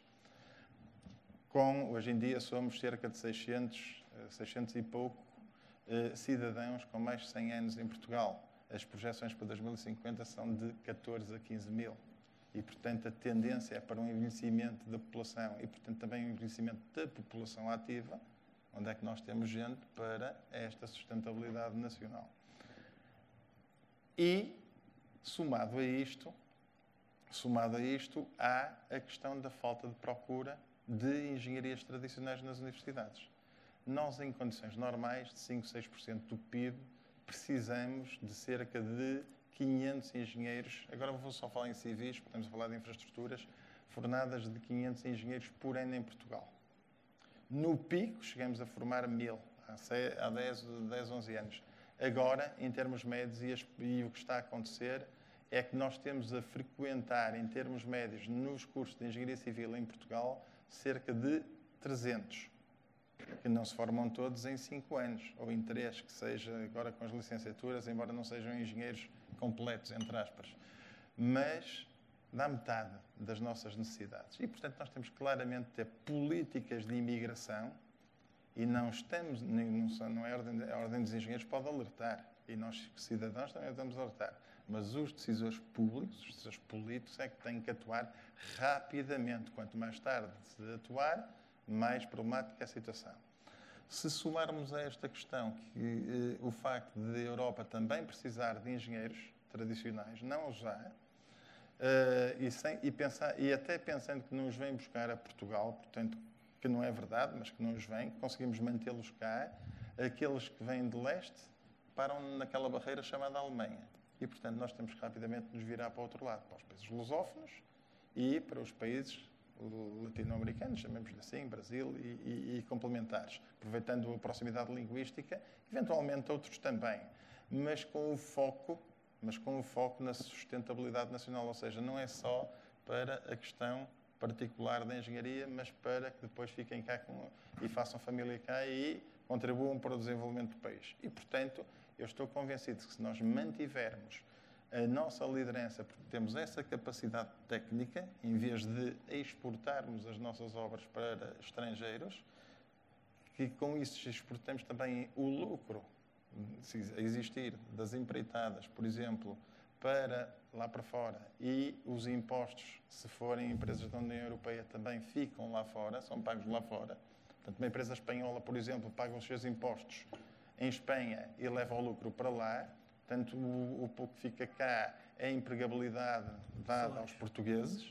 E aí não estranhem depois que Portugal sistematicamente vá descendo de graus no PIB, no, PIB per capita comparativo com outros países com géneros europeus. Isto passa-se em muitos, em, muitos, em muitos setores. Na energia também se passa um pouco, porque nós queremos ir mais depressa que os outros, mas depois os outros competitivamente ultrapassam-nos nessas questões, mas no caso particular das obras públicas também. E eu vou terminar por aqui só dizendo uma coisa. Na ferrovia, embora isto já esteja a ser corrigido, felizmente, pelas infraestruturas de Portugal, na ferrovia, os primeiros contratos de obra, fosse para empreiteiros, fosse para empresas de controle e fiscalização, de, determinava o seguinte: engenheiro civil com 20 anos de experiência profissional, dos quais 10 em ferrovia. Se nós não fizermos ferrovia nos, 20, nos últimos 20 anos em Portugal, estamos a dar as obras a quem? Ao bandido lá fora, mesmo que seja com consórcios, até nem somos líderes. E a questão é, e porquê é que em vez de ser ferrovia não pusemos em vias de transporte? Afinal de contas, nós temos capacidade de ajustamento e, e de adaptação. Nós tivemos, nos anos 60, um pacote muito grande de barragens. Criamos grandes engenheiros barragistas em Portugal. E não só, e, outros, e outros, outras profissões dentro das barragens. Tivemos depois quase 30 anos sem fazer barragens e quando foi preciso fazer novas barragens no último Plano Nacional de Barragens, foram portugueses na mesma. E readaptaram-se. Portanto, nós temos essa capacidade, e é por isso que a engenharia civil é transversal, e as outras engenharias também, de criarmos rapidamente equipas para liderarmos os processos, os nossos e aquilo que temos feito, e nos, nos últimos 40 anos temos esse exemplo, é bem feito em quase tudo. As cidades estão completamente mudadas, a mobilidade nacional é ótima, claro que esquecemos um pouco a ferrovia, estamos agora a retomar de facto, mas, mas se nós compararmos com aquilo que já fizemos, também sabemos fazer a ferrovia. E, portanto, o problema não é um problema de falta de capacidade nas empresas, é falta de decisão adequada na forma como nós entregamos a nossa capacidade à dimensão nacional e, obviamente, que havendo em quantidade falta de pessoas, elas têm que vir para segundas linhas. Lá chegarão a primeiras linhas se cá ficarem. Ok, obrigado, Fernando. Última ronda, respostas num minutinho, agora mesmo só para fecharmos. Sofia, uh, problemas como este, que, enfim, ainda hoje vi, mas que acontecem com certeza diariamente, que é termos ganho de congestionamento em horas de ponta à entrada ou à saída da cidade, normalmente resolvem-se com sistemas de transporte de grande escala em sítio próprio, portanto com corredores segregados, corredores dedicados, não é? Está eh, em cima da mesa em Faro ligar polos geradores de tráfego com sistemas de BRT segregados, sei lá, a cidade com o aeroporto, a cidade com o campus de Gambelas, por exemplo, ou com Vila Moura, ou o que for, não é? Isso está em cima da mesa? Uh, está. Está em cima da mesa. Uh, neste momento uh, estamos a trabalhar com a CCDR, a Câmara Municipal de Lolé e de Olhão, e a Câmara Municipal de Faro, claro, num, num, estudo, portanto estamos aqui, a, já está um estudo em cima da mesa, aliás, feito, uh, por uma consultora que nos tem ajudado aqui, que tem ajudado a CCDR e, nomeadamente, os municípios. Temos feito aqui várias rondas de consulta para fazer o seguinte. Uh, como todos sabem, uh, aqui no Algarve, o sistema ferroviário é uma coisa não sei, pré-histórica, se calhar, acho que é o melhor, o melhor uh, adjetivo que lhe posso dar. Mas eu acho que para o Algarve se tornar como mais competitivo, tem que ter um sistema de uh, transporte adequado e que, uh, e que deixe uh, e que permita às pessoas poderem se deslocar de Faro até Albufeira ou Portimão ou até Tavira em menos tempo e não passar três horas num, num, num, meio de transporte qualquer, por exemplo, para vir de Faro até Sagres, não sei se até não será mais do que três horas. Uh, mas este é um, é um dos problemas que nós temos aqui no Algarve, principalmente uh, quando se fala de turismo, e o João tem falado várias vezes sobre isto, eu acho que a mobilidade é um tema no Algarve e, portanto, o, o sistema ferroviário é um tema no Algarve. E, portanto, conjuntamente com a CCDR e com, estas, com estes dois municípios, estamos aqui, está em cima da mesa aqui um sistema que ligue, que faça a ligação precisamente de vários polos que são fundamentais aqui em Faro. Para já, eh, acho que tem que haver aqui um reforço da capitalidade de Faro, nós somos capital do Algarve e, portanto, e temos aqui esse reforço, é, uh, uh, esse reforço é quase obrigatório, quer dizer, é, é porque é assim, porque temos o aeroporto aqui no Conselho de Faro, temos a universidade no Conselho de Faro e, portanto, temos que ligar Faro ao aeroporto de Faro e temos que ligar o aeroporto de Faro à Universidade de, do Algarve e que, por sua vez, tem que se ligar ao Algarve. E, portanto, temos que urgentemente uh, uh, trabalhar este sistema uh, de uma forma, porque Olhão é importantíssimo para Faro, porque existem muitas pessoas a morar em Olhão, porque a habitação é mais, mais, mais barata e, portanto, acabamos por ter muitas pessoas que moram em Olhão e que trabalham em Faro. Temos também muitas pessoas que moram em Lolé e que estudam em Faro e vice-versa. Portanto, temos que ligar urgentemente o Algarve e está em cima da mesa aqui um sistema.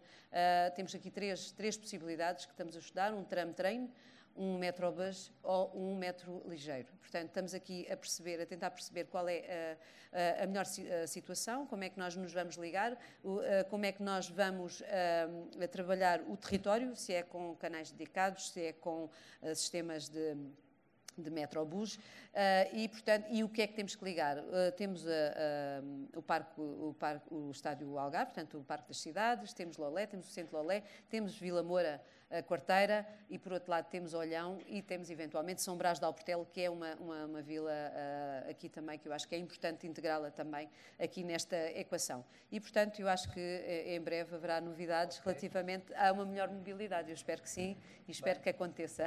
Fica esta expectativa, não é? uh, Fernando, volta a ti. Apesar do que disseste há pouco, eu acho também que não há um problema de qualidade, há um problema de quantidade, não é? Nessas temáticas. Eh, em termos de engenharia portuguesa, ainda assim, eh, agora já estou mais ligado à universidade, portanto, daí fazer a pergunta, é, continua a haver colaboração estreita entre a Ordem dos Engenheiros e as universidades portuguesas no sentido de identificar perfis de formação que necessitam de mais oferta do lado da universidade? Uh, sim, embora para a Ordem dos Engenheiros, que é uma associação profissional, o início da qualificação profissional entronca no fim da, uh, da habilitação académica, chamemos-lhe assim, em condições normais, porque depois há formação ao longo da vida. Eu penso que nós temos que ver as pessoas ou uh, os profissionais como um produto acabado. não diria que nós temos que ingerir-nos naquilo que são as necessidades específicas de cada universidade para determinado tipo de temas. Tem que ser mais ou menos transversais. Sou pena de dizermos, por exemplo, uma pessoa se formou provavelmente em estruturas na FEUP e está a fazer mobilidade, não poder fazer ao longo da vida porque se focou na universidade nas estruturas. Não faz muito sentido. Tem que haver aí uma, uma flexibilidade muito maior. E, portanto, há adaptações. O que sim deve existir é uma espécie de desenvolvimento ao longo da vida que permita, em alguns casos eu vi aqui a palavra micro, micro-credenciais e, em outros casos, alguma capacidade de especificidade. Eu posso dar um pequeno exemplo. Eu ajudei o Zé recentemente, eh, embora o trabalho fosse mais teu que meu, mas eh, na cidade de Braga a encontrar um, um modelo de uh, transporte de superfície uh, rápido e, opt, e optou-se por, por, uma proposta de BRT. Eu, quando comecei a olhar para, para aquilo, tinha noções, conhecia a cidade, sabia onde é que devia passar, mas em termos de dimensão e de solução, aprendi muito se calhar hoje, comparativamente à maior parte dos meus colegas engenheiros, nesse aspecto já tenho mais a ensinar que a aprender. Embora tenha muito a aprender, naturalmente. E, portanto, é essa capacidade, ou melhor, é essa, é essa dimensão de análise sistémica dos problemas que nos distingue de muitas outras profissões. Que é que é análise sistémica de problema? É pegar num problema grande e dividi-lo em problemas pequenos e solucionando até solucionar o problema maior eu até, eh, eh, se calhar, até eh, entro em graça com esta questão, porque eu, com a mãe do, do meu filho mais velho, quando ela queria obrigá-la a comer a sopa, queria obrigá-la a comer a sopa toda, eu pedi-lhe só, come uma colher só, porque acreditava que ele comendo a primeira ia comendo as subsequentes. É uma sistematização do problema a engenheiro, naturalmente. Portanto, fico por aqui. Usa-se muito na maratona, não é? Primeiro metro, segundo metro, até chegar aos 42.195, talvez, metros da maratona. Paula, para fecharmos, há, há uma espécie de 4-3-3 tática do futebol da, da, mobilidade, que é, o problema é que só, utiliza, só se utiliza parte dessa tática, que é reduzir ou eliminar viagens, transferir viagens de modos menos sustentáveis para modos mais sustentáveis que é quase tudo o que falámos aqui, e a última é, uh, o último eixo é melhorar a motorização e a forma de energia, a eletrificação dos veículos, etc. Isso é o 433 da mobilidade. A verdade é que, de um modo geral, nós falamos muito em transferência modal, não é o que se chama o shift, não é? Modal shift, não é? Hoje só falamos quase disso, não é? Falamos da eletrificação, do hidrogênio, etc., mas nunca falamos em reduzir uh, viagens, reduzir deslocações. A pandemia mostrou uma coisa, que a gente pode fazer parte dos dias de trabalho em casa. É? E a minha pergunta, Paula, resposta breve, é se vê as cidades como espaços de teletrabalho, onde as pessoas, ao invés de todos os dias da semana fazerem deslocações, mas começarem a fazer teletrabalho em spots específicos das cidades, não é? E, portanto, eliminam, eliminando a deslocação diária. Sim, eu acredito mesmo nisso. Uh, e, aliás, a, a, a Covid permitiu-me até depois fazer, na altura, um artigo no jornal em que, que, eu dizia que, na altura em que todos os dias a ministra falava da curva de Covid, eu dizia que a mobilidade tem que esbater, aplanar a curva da mobilidade. Nós temos que planar a curva da mobilidade e isso é, é exatamente a curva da hora de ponta. Como? Até esse é um método, que é realmente reduzir deslocações. Eu acho que quem trabalha nos serviços, ou pelo menos quem não tem que estar todos os dias a fazer um trabalho físico com o corpo, não é? Se estivermos numa fábrica a ter que pôr o sapatinho na, na, no sítio para onde vai, não dá. Uh, quer dizer, depois mais tarde já vêm os robôs, mas pronto, vamos falar ainda sem robôs. Uh, e, portanto, quem não tiver esse trabalho, uh, nós percebemos que é possível. foi uma altura difícil, mas conseguiu-se. Eu, por exemplo, no meu escritório, que faço planeamento e projeto, e eu pronto, como sou uma pessoa ainda um bocado antiga, gosto de livros em papel e gosto de conviver, obriguei-os todos a ir para, para o escritório outra vez, porque ninguém queria ir para o escritório novamente, mas isso foi importante eu perceber, já não queriam ir para o escritório. Eh, só que estava a ter muita dificuldade na gestão. Eu estava a ter muito cansaço na gestão, não é? A liderança é muito mais difícil ter que falar para todos, quando está todos em casa ou naqueles, naquelas televisões com quadradinhos, do que estar a passar numa sala, ir à outra, juntar para, rapidamente aqui a quarta hora na sala de reuniões. Aquelas coisas, não é? Agora, Hoje eu acredito que se calhar, à vontade, e aliás eu já estou a implementar isso, neste momento já há um terço do nosso tempo nós já não vamos ao escritório. Uh, percebi, isso é, é, importante, que os colaboradores ganharam mais qualidade de vida e gostaram de estar em casa, nomeadamente na relação com a família e com, com, os, com as crianças em particular. E, e, portanto, deu para perceber que. E a qualidade não foi prejudicada. Portanto, uh, agora, não é não acredito no modelo 100%. Acredito no modelo mix, não é? Em que nós podemos estar uns dias ou uma semana em casa, estar outro no trabalho, porque nós precisamos socializar. E porque se nós conhecermos pessoalmente, é quase como estarmos aqui neste convívio. Não tem nada a ver, e espero que vocês não passem para a teleconferência é? os programas, os debates, não é? Que não passem daqui, porque é, ou é muito diferente nós estarmos presencialmente. Agora, no caso da mobilidade, sim, vai ser esse o futuro, eu não tenho qualquer dúvida nesse aspecto. Acho que grande parte das empresas, eh, talvez aquelas que têm mais visão, que têm, que têm maior inovação, porque têm mais capacidade de digitalização, já estão nesse rumo, até já estavam antes de Covid, e portanto esse vai ser um caminho que é reduzir deslocações através do teletrabalho. Sendo certo, torna a dizer, até porque está aqui, está aqui muita gente que são, são líderes, a liderança faz também na questão presencial. Nós precisamos sentir a pessoa, olhar nos olhos. Às vezes o funcionário, o colaborador, o colega esconde, não diz o que é que se passa, não é? E nós sentimos isso e, portanto, vamos ter que lidar, aprender a lidar com isso tudo, mas vai ser uma das soluções. A outra questão é também, e eu acho que vai ter que ser o futuro, já, já é esbater a curva de, de, hora de ponta, não por ausência de deslocações, mas por mudança de horários. Vai demorar mais tempo, mas eu acredito muito nisso. Muito bem. Muito bem. O, para fecharmos, antes, de, enfim, de dar a oportunidade de se colocar um par de questões, uh, eu subscrevo mais ou menos o que a Paula disse. Este, mais ou menos, uhum. o diabo está sempre nos detalhes, não é? Uh, claramente o modelo vai ser híbrido, isso, enfim, já há relatórios internacionais que mostram, portanto, está-se uns dias, não se está outros. O trabalho presencial é importante, não é? Recordo-me que escrevi no tal livro há 10 anos, já escrevi isso há 10 anos, é. ninguém falava nisto, uhum. onde escrevi aqui a capacidade única e irrepetível que as pessoas têm ainda de aprenderem quando estão cara a cara, sim, sim, não se consegue reproduzir de mais nenhuma forma. Bom, não. o significa que tem que haver momentos, não é? Agora, há aqui um detalhe, o tal diabozinho nos detalhes é este, é que o teletrabalho não é o trabalho em casa com a família. Porque eu, quando estou com as minhas crianças em casa, não estou a trabalhar. É pá, não consigo. Não sei se alguns dos senhores conseguem. Eu não consigo. Ou então estou a fazer uma coisa e não estou concentrado, portanto não posso estar a fazer. E portanto o teletrabalho é o trabalho remoto. É remoto.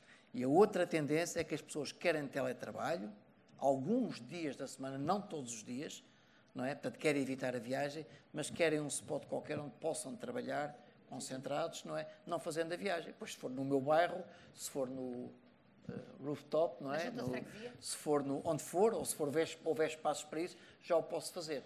Em casa, aquilo que a pandemia demonstrou também, isso está bastante documentado já, é que, tirando raras exceções, naturalmente que há pessoas que têm casas com todas as condições, evidentemente, mas tipicamente a casa não tem condições para a coabitação da função familiar doméstica, não é? E da função profissional. Enfim, tá, tá, epá, não tem condições, não, não dá, não há espaço, não há, digamos, segmentação de funções, não há. E, portanto, trabalho remoto sim, mas pronto, isto é um. Uh, vamos agora, enfim, dar aqui a oportunidade de ouvirmos aqui um par de questões para. Uh, então vamos começar aqui, talvez ali o Luís Machado. Eu peço, peço para se identificar e para serem mesmo, mesmo muito concisos na pergunta. Luís Machado, uh, Presidente da Região Sul da Hora dos Engenheiros. Queria pôr aqui um desafio um bocadinho diferente. O tema é mobilidade. Mobilidade é ordenamento do território, mobilidade é vida social e vida familiar. E a relação que eu gostava daqui de passar era a questão da habitação. Habitação própria ou arrendamento. A mobilidade é levar as pessoas de um lado para o outro. É a relação casa-trabalho, é a relação casa-compras, etc. Nós temos uma política de compra de habitação própria. Vemos países lá fora em que as pessoas mudam de emprego, mudam de habitação. A criança passa para outra escola. Isso altera completamente, reduz drasticamente aquilo que é a, eh, a parte da mobilidade. Este é um aspecto de política de habitação que não é muito tratada e que está um pouco afastada quando tratamos o tema da mobilidade. A relação dos grandes centros comerciais para aquilo que são o comércio, o comércio local, aquilo que é o bairro, aquilo que é a vivência entre esse bairro, reduz drasticamente, ou pode reduzir drasticamente, e aumenta o convívio dessas pessoas todas. É um tema que vos trazia Excelente para. Desafio. Excelente desafio. Lá embaixo, talvez, Sr. António Casais. Boa noite a todos. Eu, eu até pegava aqui no aquilo que o meu amigo Júlio Machado falou e naquilo que a engenheira Paula Teles eh, também falou sobre a questão do planeamento, que já anda há dezenas de anos em Portugal. Eu acho que, eh, vou fazer um desafio, a engenheira Paula Teles e, e, o painel, mas precisamente ela, era capaz de, de, minha opinião, ser uma boa formadora de ministros, mas com diretor, como diretor de carreira e não de 4 em 4 anos, para realmente termos o tal planeamento que não há em Portugal e o planeamento, que é, é muito necessário, conforme disse o Luís Machado, é transversal a todas as áreas, desde a formação técnica, que não há, que se esqueceu, e a tal falta de pessoas para realmente ensinar pessoas a trabalhar. Portanto, eu uh, pego nessas palavras da Gira Paula e encorajo realmente a, a vir a ver se arranjam um, um, lugar em que mandem todos os, os, os, ministros, mas que tenha carreira de 10, 20, 30 anos, o, o, o tal diretor de chapéu como existia antigamente. Obrigado. Muito bem, obrigado. obrigado. É mais ou menos aquilo que há tempos alguém propôs como fazer um parênteses à democracia. Não se faz eleições por uns tempos, arranja-se aqui alguém para endireitar isto. Mas eu percebo o que está a dizer, que é, que é pertinente, que é o problema da continuidade das políticas, que é a base do planeamento e que às vezes é incompatível com os ciclos eleitorais, não é? Não sei se alguém mais tinha pedido ali. Aqui, aqui. aqui o. Muito boa Cavaleiro, noite. Professor Cavaleiro. Vítor Cavaleiro, eh, quero agradecer o convite que me foi dirigido. Parabéns a este, a este evento. Uh, acho que é com estas questões que a gente pode dar um passo qualitativo, qualitativo e quantitativo. Aprendi bastante, mas que queria referenciar, de facto, aquilo que foi dito aqui. A mobilidade neste setor, por exemplo, da, da, da, da, da ciclovia, é, é, a Covilhã é um exemplo. Foi lançado uh, por um senhor que era secretário de Estado na altura, é, está connosco, é, mas que de facto resultou, resultou numa cidade das mais complicadas do país. Covilhã, como todos, penso que todos devem conhecer, é topograficamente uma cidade impossível de circular com, com bicicleta. É uma das cidades que climaticamente é uma das cidades perigosíssima para andar de bicicleta, porque tem, nem sempre tem asfalto, mas tem aqueles paralelos que toda a gente sabe, bastante, bastante lisos, com declives elevados e quando chove é um desastre autêntico. Uh, uh, mas uh, com ruas bastante estreitas, portanto, é bastante terrível estes fatores que nós podemos aconselhar comparando com uma cidade como, por exemplo, Faro, que é uma cidade plana, com clima, etc, etc. Bom, mas foi um sucesso.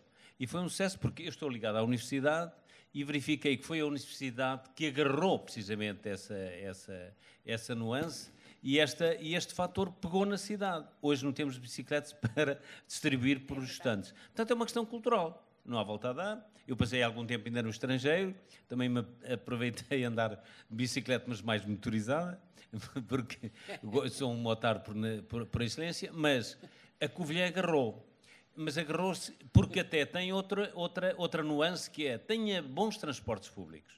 Covilhã é uma cidade industrial, era uma cidade industrial, onde os transportes públicos estavam mais desenvolvidos do que noutra cidade qualquer. No entanto, a bicicleta pegou. E hoje, com alguns tombos, posso-vos garantir, com alguns roubos, é, obviamente, mas é, hoje não temos bicicletas para as encomendas dos nossos alunos. Portanto, é uma questão cultural, quero aqui deixar bem, bem, bem ciente isto, e, e para isso temos que nós fazer qualquer, é, digamos, ação de, de, de por estas cidades todas e servindo-se do exemplo da Covilhã. Uh, alguns alunos, nós temos muitos alunos estrangeiros, uh, e, e, os alunos estrangeiros queixam-se de algumas quedas, queixam-se de alguns roubos feitos pelos portugueses. Mas as bicicletas, como tinham aquela carga, aquela carga, uh, digamos, de bateria um bocado, um bocado portanto, desligada, e a, e, e, a, bicicleta torna-se bastante pesada. Portanto, também o roubo aí foi dificultado, porque roubar uma bicicleta daquelas a subir não dá, portanto só dá para descer, portanto encontravam-nos todas quase na estação. Portanto, é, é, é, é, um fator quase semelhante àquele que o professor estava a dizer há bocadinho, há um sinal de roubo. Portanto, é esta cultura que nós temos que Muito introduzir. Bem, obrigado, Muito obrigado, que eu também vou de mobilidade para a Covilhã. Bem-ajam a todos. Uma última obrigado. pergunta aqui. Só favor. Muito boa noite a todos. O meu nome é Ricardo Calé, vereador da Câmara Municipal de Olhão. Uh, Permitam-me cumprimentar o painel na pessoa do engenheiro José Mendes e os restantes presentes na administração do, do Grupo Casais, uh, que nos convidou uh, para esta noite que estamos aqui hoje presentes. o Algarve tem vários desafios estruturais e esses desafios têm que ser resolvidos, acima de tudo, com, com, pessoas. E a dificuldade de nós conseguirmos captar pessoas diferenciadas depende de, dois grandes fatores: habitação e, para mim, um segundo muito importante, a mobilidade.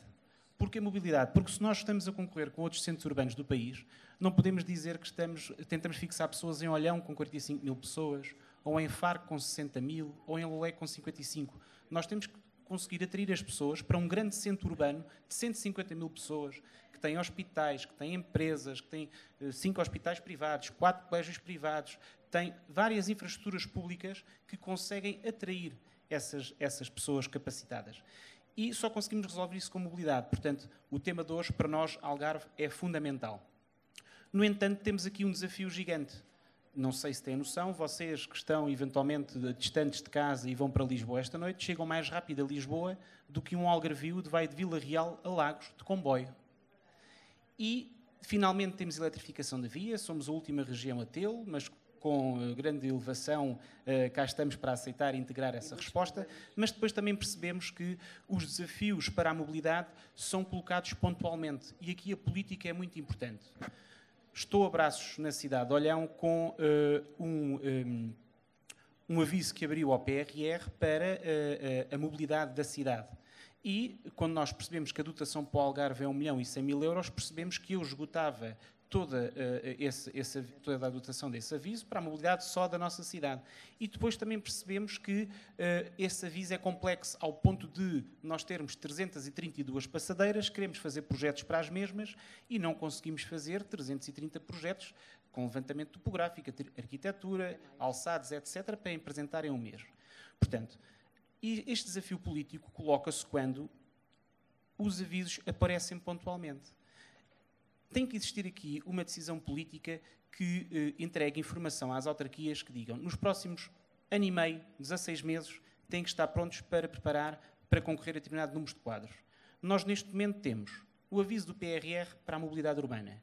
Temos a Eurovelo através do turismo, qual cumprimento aqui o meu eh, amigo João, eh, presidente da região de turismo do Algarve, que temos, tam estamos também abraços ao concurso para conseguir concluir a Eurovelo. Portanto, vamos integrar a mobilidade urbana com a ciclovia, o, o circuito de ciclovia europeu.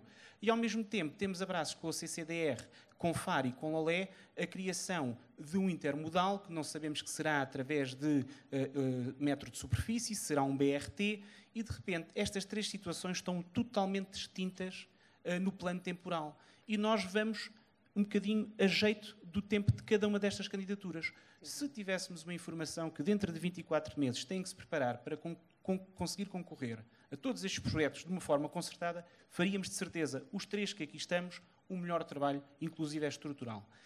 A pergunta é para a Paula e aqui um bocadinho em jeito de brincadeira, diz-se que eventualmente o Presidente Medina perdeu as eleições em Lisboa por causa da Avenida Almirante Reis. Porquê? Por, por causa dessa dita mobilidade. Uh, de acordo com a sua experiência, com o seu, com o seu conhecimento, acha que, este, que, este, que este, esta informação que passa um bocadinho em surdina poderá ter algo de, de razão ou nós, os políticos, podemos ter realmente coragem para intervir nestes conceitos? Obrigado. Muito bem, quatro perguntas. Passo a palavra aqui aos convidados, a ver se a gente distribui aqui um bocadinho as coisas, mas só para recapitular, a ver se a memória não me falha. Portanto, a questão da habitação própria versus habitação alugada, o que significa que pode prender as pessoas e, portanto, gerar mais deslocações quando elas optam pela habitação própria, portanto, a aquisição, e isso é, é um tema, parece muito crítico. A questão lá ao fundo que tem a ver com a perenidade das políticas e, portanto, conseguimos ter planeamento que seja compatível com estes ciclos eleitorais.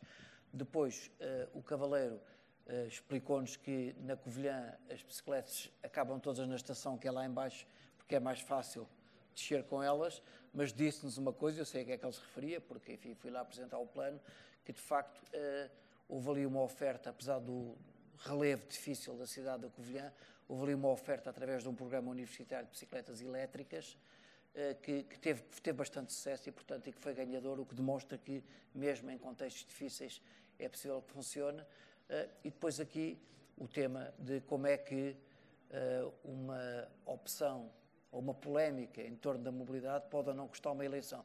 Mas depois, em relação ao que disse, que é o tema de como é que nós conseguimos preparar atempadamente e coordenadamente candidaturas, eu depois gostaria de dizer alguma coisa, está bem? Uh, Fernando, escolhe. Pick up a cherry. o tema da gestão territorial é, é sempre complexo. E, e, e, a questão do planeamento uh, tem que estar uh, intrínseca. E, e, na maior parte das vezes não está. E tem que ser supra-legislatura, tem que ser, uh, seja qual for a legislatura.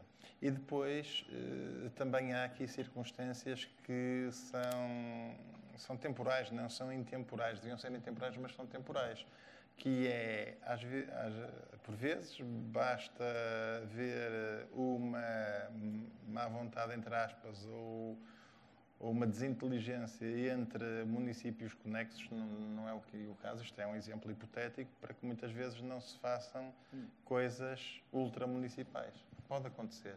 E, e, e, às vezes as vontades pessoais condicionam as necessidades uh, populacionais acontece. Não estou a dizer que seja aqui o caso, não é? Nem, nem, estou a falar na generalidade, mas o facto de não haver planeamento e o facto de nós enquistarmos muitas vezes uh, as necessidades de todos em vontades circunstanciais que acontece prejudicam largamente depois o desenvolvimento.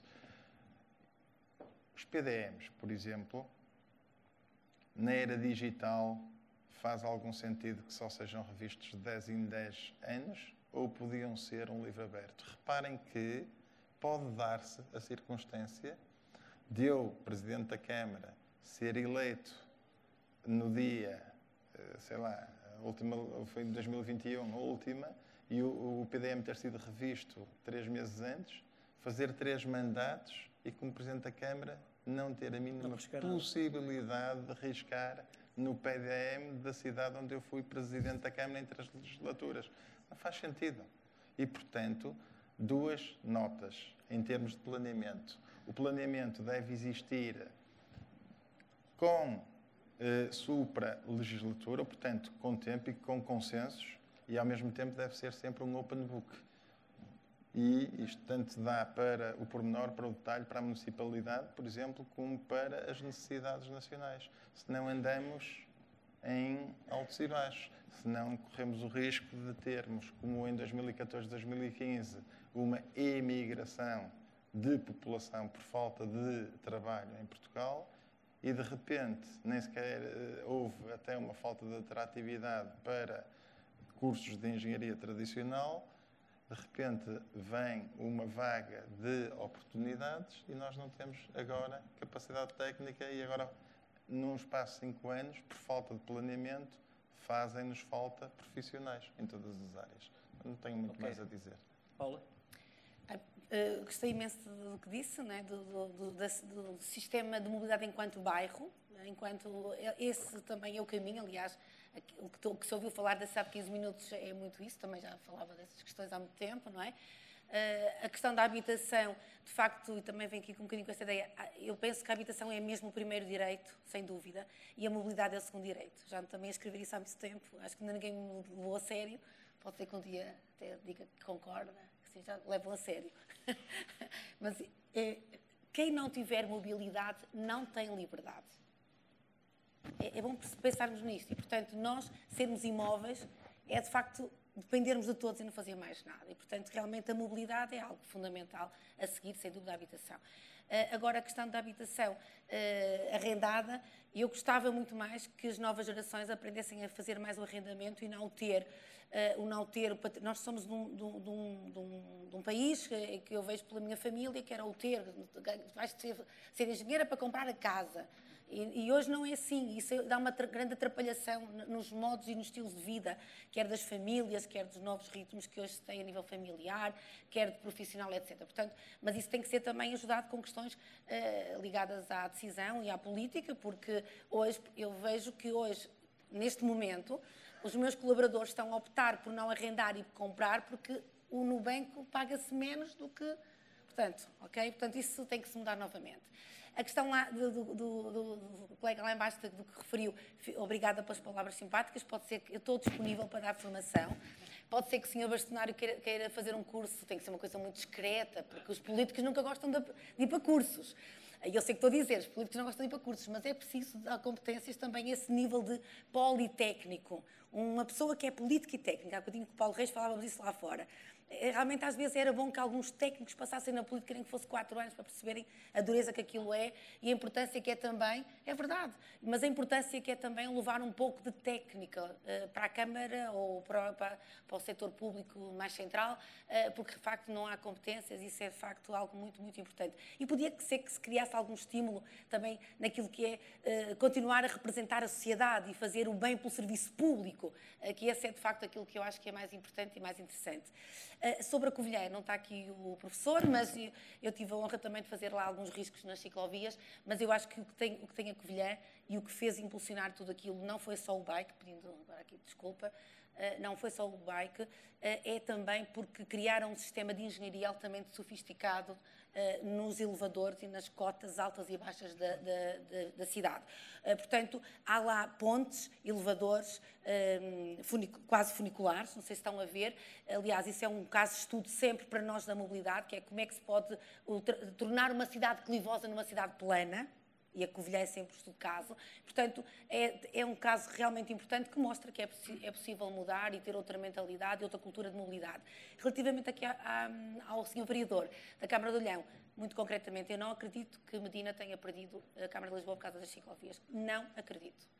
Posso-lhe até dizer que acho que sei porque é que, não, que perdeu, são outras coisas, uh, relacionado com outras coisas mais complexas, juntas de freguesia, etc, etc. E acho que se o Moedas pudesse, não tirava de lá as, uh, as ciclovias. Mas sabem como é que é a política, quando há uma coisa que, que se comprometeu, mas não foi por causa disso, certeza. Podemos falar depois Vamos passar aqui à Sofia. Só queria dizer aqui também duas ou três coisas que têm a ver aqui um bocadinho com aquilo que o vereador eh, estava a dizer e ligando ali também um bocadinho com a, com, com a habitação. Uh, eu, sinceramente, e, e, e, tenho estado aqui, estou em fase final da revisão do, do PDM de Faro, uh, que tem sido uma luta uh, infindável e que, e, e, que, chega a uma única conclusão: é que o PDM não serve para nada em termos estratégicos. Não é? Aquilo é uma atualização num único documento de várias regras, vários regulamentos, vários planos de ordem superior e, portanto, a gente vai plasmar aquilo tudo no PDM e vai ser o nosso PDM. Portanto, não me perguntem o que é que é estratégico para Faro, porque eu não consegui lá colocar nada de estratégico para Faro. Não existe. Pronto, isso não existe.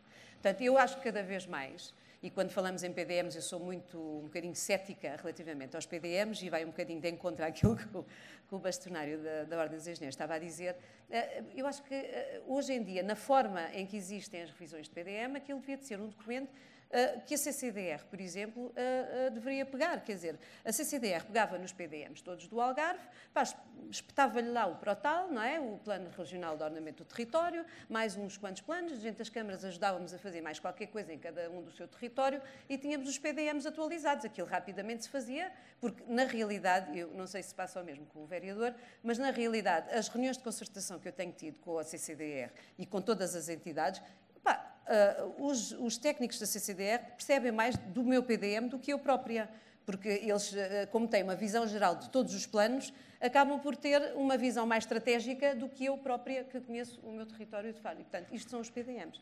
Para dizer que, na minha opinião, aquilo que a gente devia estar a fazer eh, era, eh, um, devíamos estar a planear, a, a, a, ser mais estratégicos e devíamos estar a perceber, porque eh, também me aconteceu no PDM, portanto, eu não saber o que é que vai acontecer com a ferrovia em termos do Algarve, porque não houve indicações superiores das IPs sobre essa matéria, portanto, eu uh, tinha uma, um, um, um, corredor, uh, uh, um corredor a norte da cidade, um novo corredor a norte da cidade estratégico para retirar a linha aqui da, da zona ribeirinha e para fazer Pá, mas eu não vou lá colocar, não vou honorar aqueles terrenos, nem vou, nem vou honorar aquelas pessoas que têm, que têm terrenos naquele território, porque eu não sei o que é que vai acontecer e porque já me disseram nas IPs que nem daqui a 50 anos eu teria uma, uma, uma um caminho de ferro a norte da cidade, portanto, que não está previsto na, no, na, nos projetos das IPs. Portanto, isso não está previsto. E quem diz das IPs diz das outras entidades, portanto, nós não temos conhecimento de quais são as estratégias para o Algarve. Uh, para além disso, eu acho que devíamos estar a discutir, eu devia estar a discutir com Olhão e com Lolé e com São Brás, estão aqui os, os, municípios aqui, com, talvez com Albufeira, em termos estratégicos, o que é que é, porque o território de Faro é muito, uh, pro, tem características muito próprias, assim como o de Olhão tem características muito próprias, o de Lolé também tem características muito próprias. E cada um tem os seus, uh, tem as suas especificidades. E se calhar Olhão tem muito mais, se calhar tinha muito mais propensão para ter habitação, e, para, e fora outras valências, como é óbvio, mas estou-me a lembrar da habitação. E se calhar Faro uh, tem mais propensão para outro tipo de, de nomeadamente, trabalho nos serviços e, e, e outras coisas. E, e Lolé tem outras. E, portanto, se calhar devíamos estar a gerir o território quase como uma mini área metropolitana, não é? Temos aqui uma, uma mini área eh, metropolitana e estamos a gerir isto, se calhar, como se gerem as áreas metropolitanas de Lisboa e do Porto, uh, e temos aqui uma estratégia um bocadinho mais abrangente, porque nós não temos capacidade sozinhos, porque somos poucos, não temos massa crítica suficiente para fazer chegar e para fazer valer as nossas, eh, as nossas, aquilo que nós, as nossas intenções, as nossas, os nossos projetos, as nossas vontades, aquilo que nós conhecemos do território, que é importante para o território para, fazermos, para, sermos, para sermos competitivos com outras cidades uh, do, país. E, portanto, eu acho que aqui, em termos de planeamento, eu acho que há, há, algum trabalho a fazer-se, principalmente nós que estamos no terreno e, e, sentimos essas dificuldades, e eu acho que uh, há muito, muito que fazer em termos de legislação, uh, de revisão do REGIT, de revisão do, do REGEU, de revisão de, outros, de, outros, de outras... Um, de outras legislações que se aplicam a este tipo de, eh, eh, de planeamento e, portanto, eh, para além da revisão do Protal, que é urgentíssima, e para além de outras revisões, porque muitas, eu, por exemplo, vi-me abraços com, por exemplo, a revisão da rede hidrográfica que deveria ter sido desenvolvida pela AP e não foi. E agora pedem-me para colocar no meu PDM uma, um, um, plano que está completamente desatualizado, com as linhas de águas desatualizadas. Eu não vou lá colocar esse plano. E tem sido uma luta, quer dizer, eu não vou, eu não vou fazer, eu não vou colocar um plano eh, um, da rede hidrográfica que está desatualizada, que a APA não tem condições para o fazer, porque não tem capacidade financeira nem técnica, e portanto andamos aqui com um pescadinho de rabo, uma pescadinha de rabo na boca e não conseguimos andar para a frente com os nossos PDMs. E temos prazos para o fazer. E portanto eu não sei como é que isto vai, como é que vai ser. Eu peço desculpa, mas isto mexe comigo e são temas que eu uh, realmente eu acho que são importantíssimos, que são fundamentais para a economia, para o desenvolvimento das cidades, para o desenvolvimento do Algarve e, e portanto, há muito que fazer. Há, há, há Venham ao Algarve. Há algo, que, algo que é claro, é que os, aquilo deviam ser instrumentos de planeamento e de estratégia, tipicamente o PDM, são instrumentos de condicionantes, não é? Aquilo são plantas de condicionantes. São tipicamente instrumentos de condicionantes. E, portanto, a estratégia, eu estou ali a olhar para o Adelino, que foi 12 anos Presidente da Câmara de Vila do Bispo, e sempre nos encontrávamos, sempre dizia, pois se eu tenho não sei o quê, 60% ou o quê, 96, pronto, 60% deve ser no sítio, 96% do, do, do território do, do Conselho ou do município tem qualquer tipo de limitação, nomeadamente as mais severas, como reserva ecológica ou área protegida, quer dizer, o que é que um Presidente de Câmara faz ali, não é? Deixem-me só mesmo para fechar, só uh, dizer aqui, uh, referir aqui, uh, retomar aqui o tema dos, de como é, das candidaturas. eu digo isto em quase todos os sítios onde, enfim, me pronuncio sobre a temática. Primeiro, eu acho muito má prática que nós só façamos estudos daquilo que queremos, agora falamos da mobilidade, apenas para nos candidatarmos a alguma coisa, ou quando existe esse horizonte. Quer dizer, nós temos de ter o território pensado e temos de ter projetos. Primeira coisa. A segunda coisa é assim, eu, como governante, recebi muitas cartas de presidentes de Câmara que diziam nós queremos ter um metro de superfície e não sei o que, não sei o que mais. Às vezes alguns até eram vários a assinar. Aquilo acaba sempre nos cestos de papéis, por uma razão muito simples. Não tem estudo nenhum por trás. Aquilo não está estudado. Terceiro, o custo de fazer um estudo. O estudo não é um projeto de execução. É um estudo de viabilidade, é um estudo conceptual, de visão, uma carta de intenções que seja realista. O que é ser realista? É que tenha um custo que seja compatível com os recursos financeiros. O custo de fazer isso entre um município ou vários municípios é um custo irrisório. E quem apresenta um estudo desse e o põe em cima da mesa, essa é a carta que não vai para o cesto dos papéis.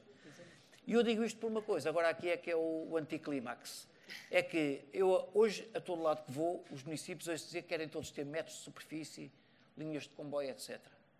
Eu ainda no outro dia disse isso em Guimarães. Estava lá o Sr. José, ouviu. É, é muito simples.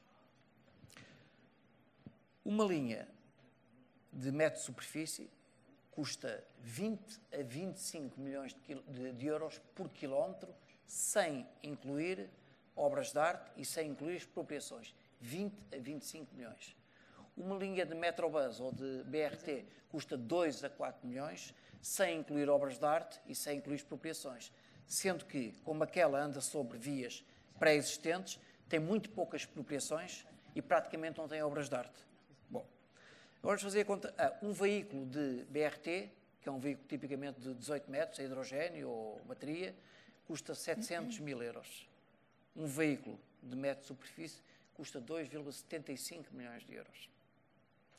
Agora vamos à operação. É preciso ter limiares de procura muito altos para se ter um sistema sob carris muito altos. Eu, quando estava no governo, havia uma coisa que eu fazia a cada trimestre, portanto, fazia quatro vezes por ano, é? que era assinar um papelinho onde remunerava a insuficiência de tráfego do metro do sul do Tejo, que é aquele metro de superfície em Almada, não é? Vai ali até à Caparica e não sei o quê. E de cada vez que assinava esse papel, custava às contas públicas 2 milhões de euros. Quatro vezes por ano, como dizia um antigo Primeiro-Ministro, é fazer as contas. Eram 8 milhões por ano de insuficiência de tráfego. Bom, portanto, o que significa que continuar a ouvir Presidentes da Câmara a quererem lutar por metros de superfície e linhas de comboio é assim, é comprar a luta que não se consegue ganhar. Aí, comprar uma luta que não se consegue ganhar não é um ato de inteligência, lamento dizê-lo. O BRT, Coimbra acabou por ter o BRT agora, depois de andar décadas e de gastar não sei quanto dinheiro, que foi um par de milhões, a fazer estudos, porque criou um metro de superfície. E não precisava de obras de arte, nem precisava de expropriações, porque aquilo era em cima da linha de ferro, que lá estava, a linha de, que foi desativada. E não conseguiu ter, só conseguiu ter o que vai ter agora, quando mudou para o BRT, quando comprou uma, uma luta que podia comprar. Há um conjunto de quatro municípios em Portugal, que eu não vou dizer quais, mas que acham que devem estar ligados por metro de superfície. Eu acho a ideia impecável. Os presidentes de Câmara tiram fotografias, dizem isso, não sei o quê, mas é muito fácil. Ligar os quatro são um bocadinho mais de 80 km. 80 km a 25 milhões de euros por quilómetro, dá mil, dá 2 mil milhões. 2 mil. Depois mais o material circulante, estamos a falar de 3 mil milhões mas algum dia na história de Portugal haverá 3 mil milhões de euros para fazer metro de superfície ligar quatro cidades. Epá, eu lamento, pá, as pessoas ficam quase. Quer dizer, é, até, é até quase deselegante dizer isto. Quando as pessoas. Pá, mas quer dizer. E, ah, e não falo da procura. Pois o déficit de exploração era arrasador. Era impossível, era um elefante branco. É quase deselegante dizer isto na cara das pessoas. Mas que raio, vamos fazer contas. As contas são essas. Eu conheço esses números todos. Por uma razão simples, porque, enfim, uh, de, tutelei alguns projetos desses, alguns projetos, e sei quanto é que aquilo custava, quais são os custos. São 20 a 25 milhões por cada quilómetro. E se tiver obras de arte? E, portanto, não vale a pena comprar essa luta. O sistema de BRT é, porventura, o mais inteligente, é aquilo que é viável, é aquilo para que, porventura, haja dinheiro. Agora, o que vale a pena fazer é fazer projetos, fazer estudos para os ter, para quando vierem as oportunidades de financiamento, pô-los em cima da mesa. E não o contrário. Portanto, temos sempre trabalho para fazer, independentemente de haver uh, calls ou não, portanto, de haver chamadas ou não para o financiamento. Os últimos 30 segundos. Eventualmente um esclarecimento que pode não ter ficado. O que apresentaram às autarquias de Olhão, Faro e Lolé, numa primeira fase, foi metro de superfície e o que as três autarquias, na primeira fase, logo disseram que não, foi a solução de metro de superfície. Claro. Os três sugerimos BRT. Uma ordem de grandeza é impossível subir a inclinação de Faro-Lolé, portanto o metro de superfície nunca conseguirá chegar a Lolé. Segunda ordem de grandeza, um metro liga dois pontos. Ou seja, quem vai de Olhão para o aeroporto, se quiser chegar ao centro de Faro, ao aeroporto ou a Gambelas, terá que sair uma ou duas vezes. Num BRT, se for um espaço dedicado, vai de Olhão para o aeroporto, de Olhão para o hospital ou de Olhão para a universidade. Portanto, estes três municípios, quando lhes foi apresentado o metro de superfície, nós opusemos e sugerimos BRT. Apenas como, como esclarecimento. Apresentar-vos o método. Eu tenho, olha, está aqui a Helena Campos, que é administradora do método de Lisboa, e conhece estes números. A linha do método do Porto, ela é do método de Lisboa, mas conhece também o método do Porto. A linha do método do Porto, ou melhor, a rede do método de superfície do Porto, as pessoas dão o exemplo da linha que vai até a Vila do Conde. Pá, é a que não é rentável. Porque aquilo foi feito, estava lá a linha férrea que foi, que foi desativada, não é? Mas aquilo, aquele material circulante nem é adequado para aquilo aquilo tem exigências de segurança, de manutenção, uh, tem custos unitários e, de e custos de operação, não é? Que é uma coisa completamente, quer dizer, aquilo tem limiares de procura muito elevados para ser viável. E, portanto, mas é como digo, continuo, ainda bem, está-me a dar uma excelente notícia, ainda bem que alguém faça essas contas, não é? Quer dizer, porque não é, mas, quer dizer, mas ainda continuam a trazer soluções a trazer soluções e às vezes são consultores e são, quer dizer, eu, pá, eu é. verdadeiramente não sei onde é que vão buscar os números, mas seguramente leram por livros diferentes dos meus, não é? Mas continuam a trazer essas soluções, é para era um método de superfície depois as pessoas também não são especialistas e dizem, não é? Mas ainda bem, não é? Pronto, acabar com este desabafo para se travar um bocadinho pá, este, este, este delírio que anda aí, não é? Como ramais de ferrovia. Ramais de ferrovia. Então, por que razão é que se teve até agora para se eletrificar a linha do Algarve ou a linha do Minho? A linha do Minho passou três séculos até ser eletrificada. Nasceu no século XIX, atravessou o século XX todo e chegou ao século XXI para ser eletrificada. É porque aquilo tem um custo muito grande. Naturalmente, é questão de prioridades, porventura erradas, mas aquilo tem custos terríveis. E, portanto, quem é que imagina que vai fazer isso para transporte local? Sendo, como disse muito bem, eu com o BRT sou capaz de prestar um serviço de proximidade que não deixa de ser rápido porque é em corredor dedicado, ou seja, não apanha o engarrafamento que apanhámos ali ainda há bocado, não é? E que serve a população. Excelente. Com isto encerramos. Muito obrigado pela vossa presença. Foi um excelente debate.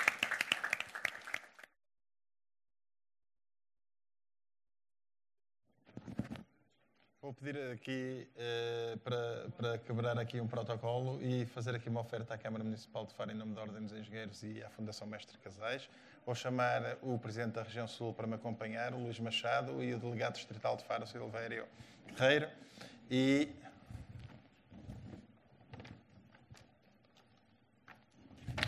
começando pela Senhora Vereadora, se me der licença, Luís. Isto é mais a mais recente publicação da Ordem dos Engenheiros, que é um livro chamado Engenharia 21, que descreve 144 projetos de engenharia feitos no século XXI, das várias áreas da engenharia, portanto, passando pelas infraestruturas de sustentabilidade, mobilidade, etc. Estão aqui. Uh, informáticas, ciberseguranças, etc. Senhora Vereadora, por favor. Muito obrigada. Muito obrigado. Muito obrigada. Parabéns. Luís, oferece tu já agora. Não, podes oferecer a mão. Então eu peço, Sr. José, quer vir aqui, que é o nosso Presidente do Conselho de Administração. Então vou Fundação. por aqui no meio, anda e, para portanto, aqui também, já agora. Ponha-se aqui no meio, aqui, sim. Uh, também à Fundação Mestre Casais. Muito obrigado, muito obrigado. Olá, eu sei que vou à Aroca, portanto levo-te um livro. Excelente. E... 144 projetos, isto agora é só copiar. é? É? Como... Nós... Abrir numa página qualquer. Sistema multibanco, por exemplo. Podia ser numa página da Casais. Não sei. Não calhou. Não calhou. Muito bem. Muito obrigado. Dante. Obrigado. Obrigado, Luís. Obrigado, obrigado, obrigado por tudo, para a ajuda. Não, não foi nada. Muito bem.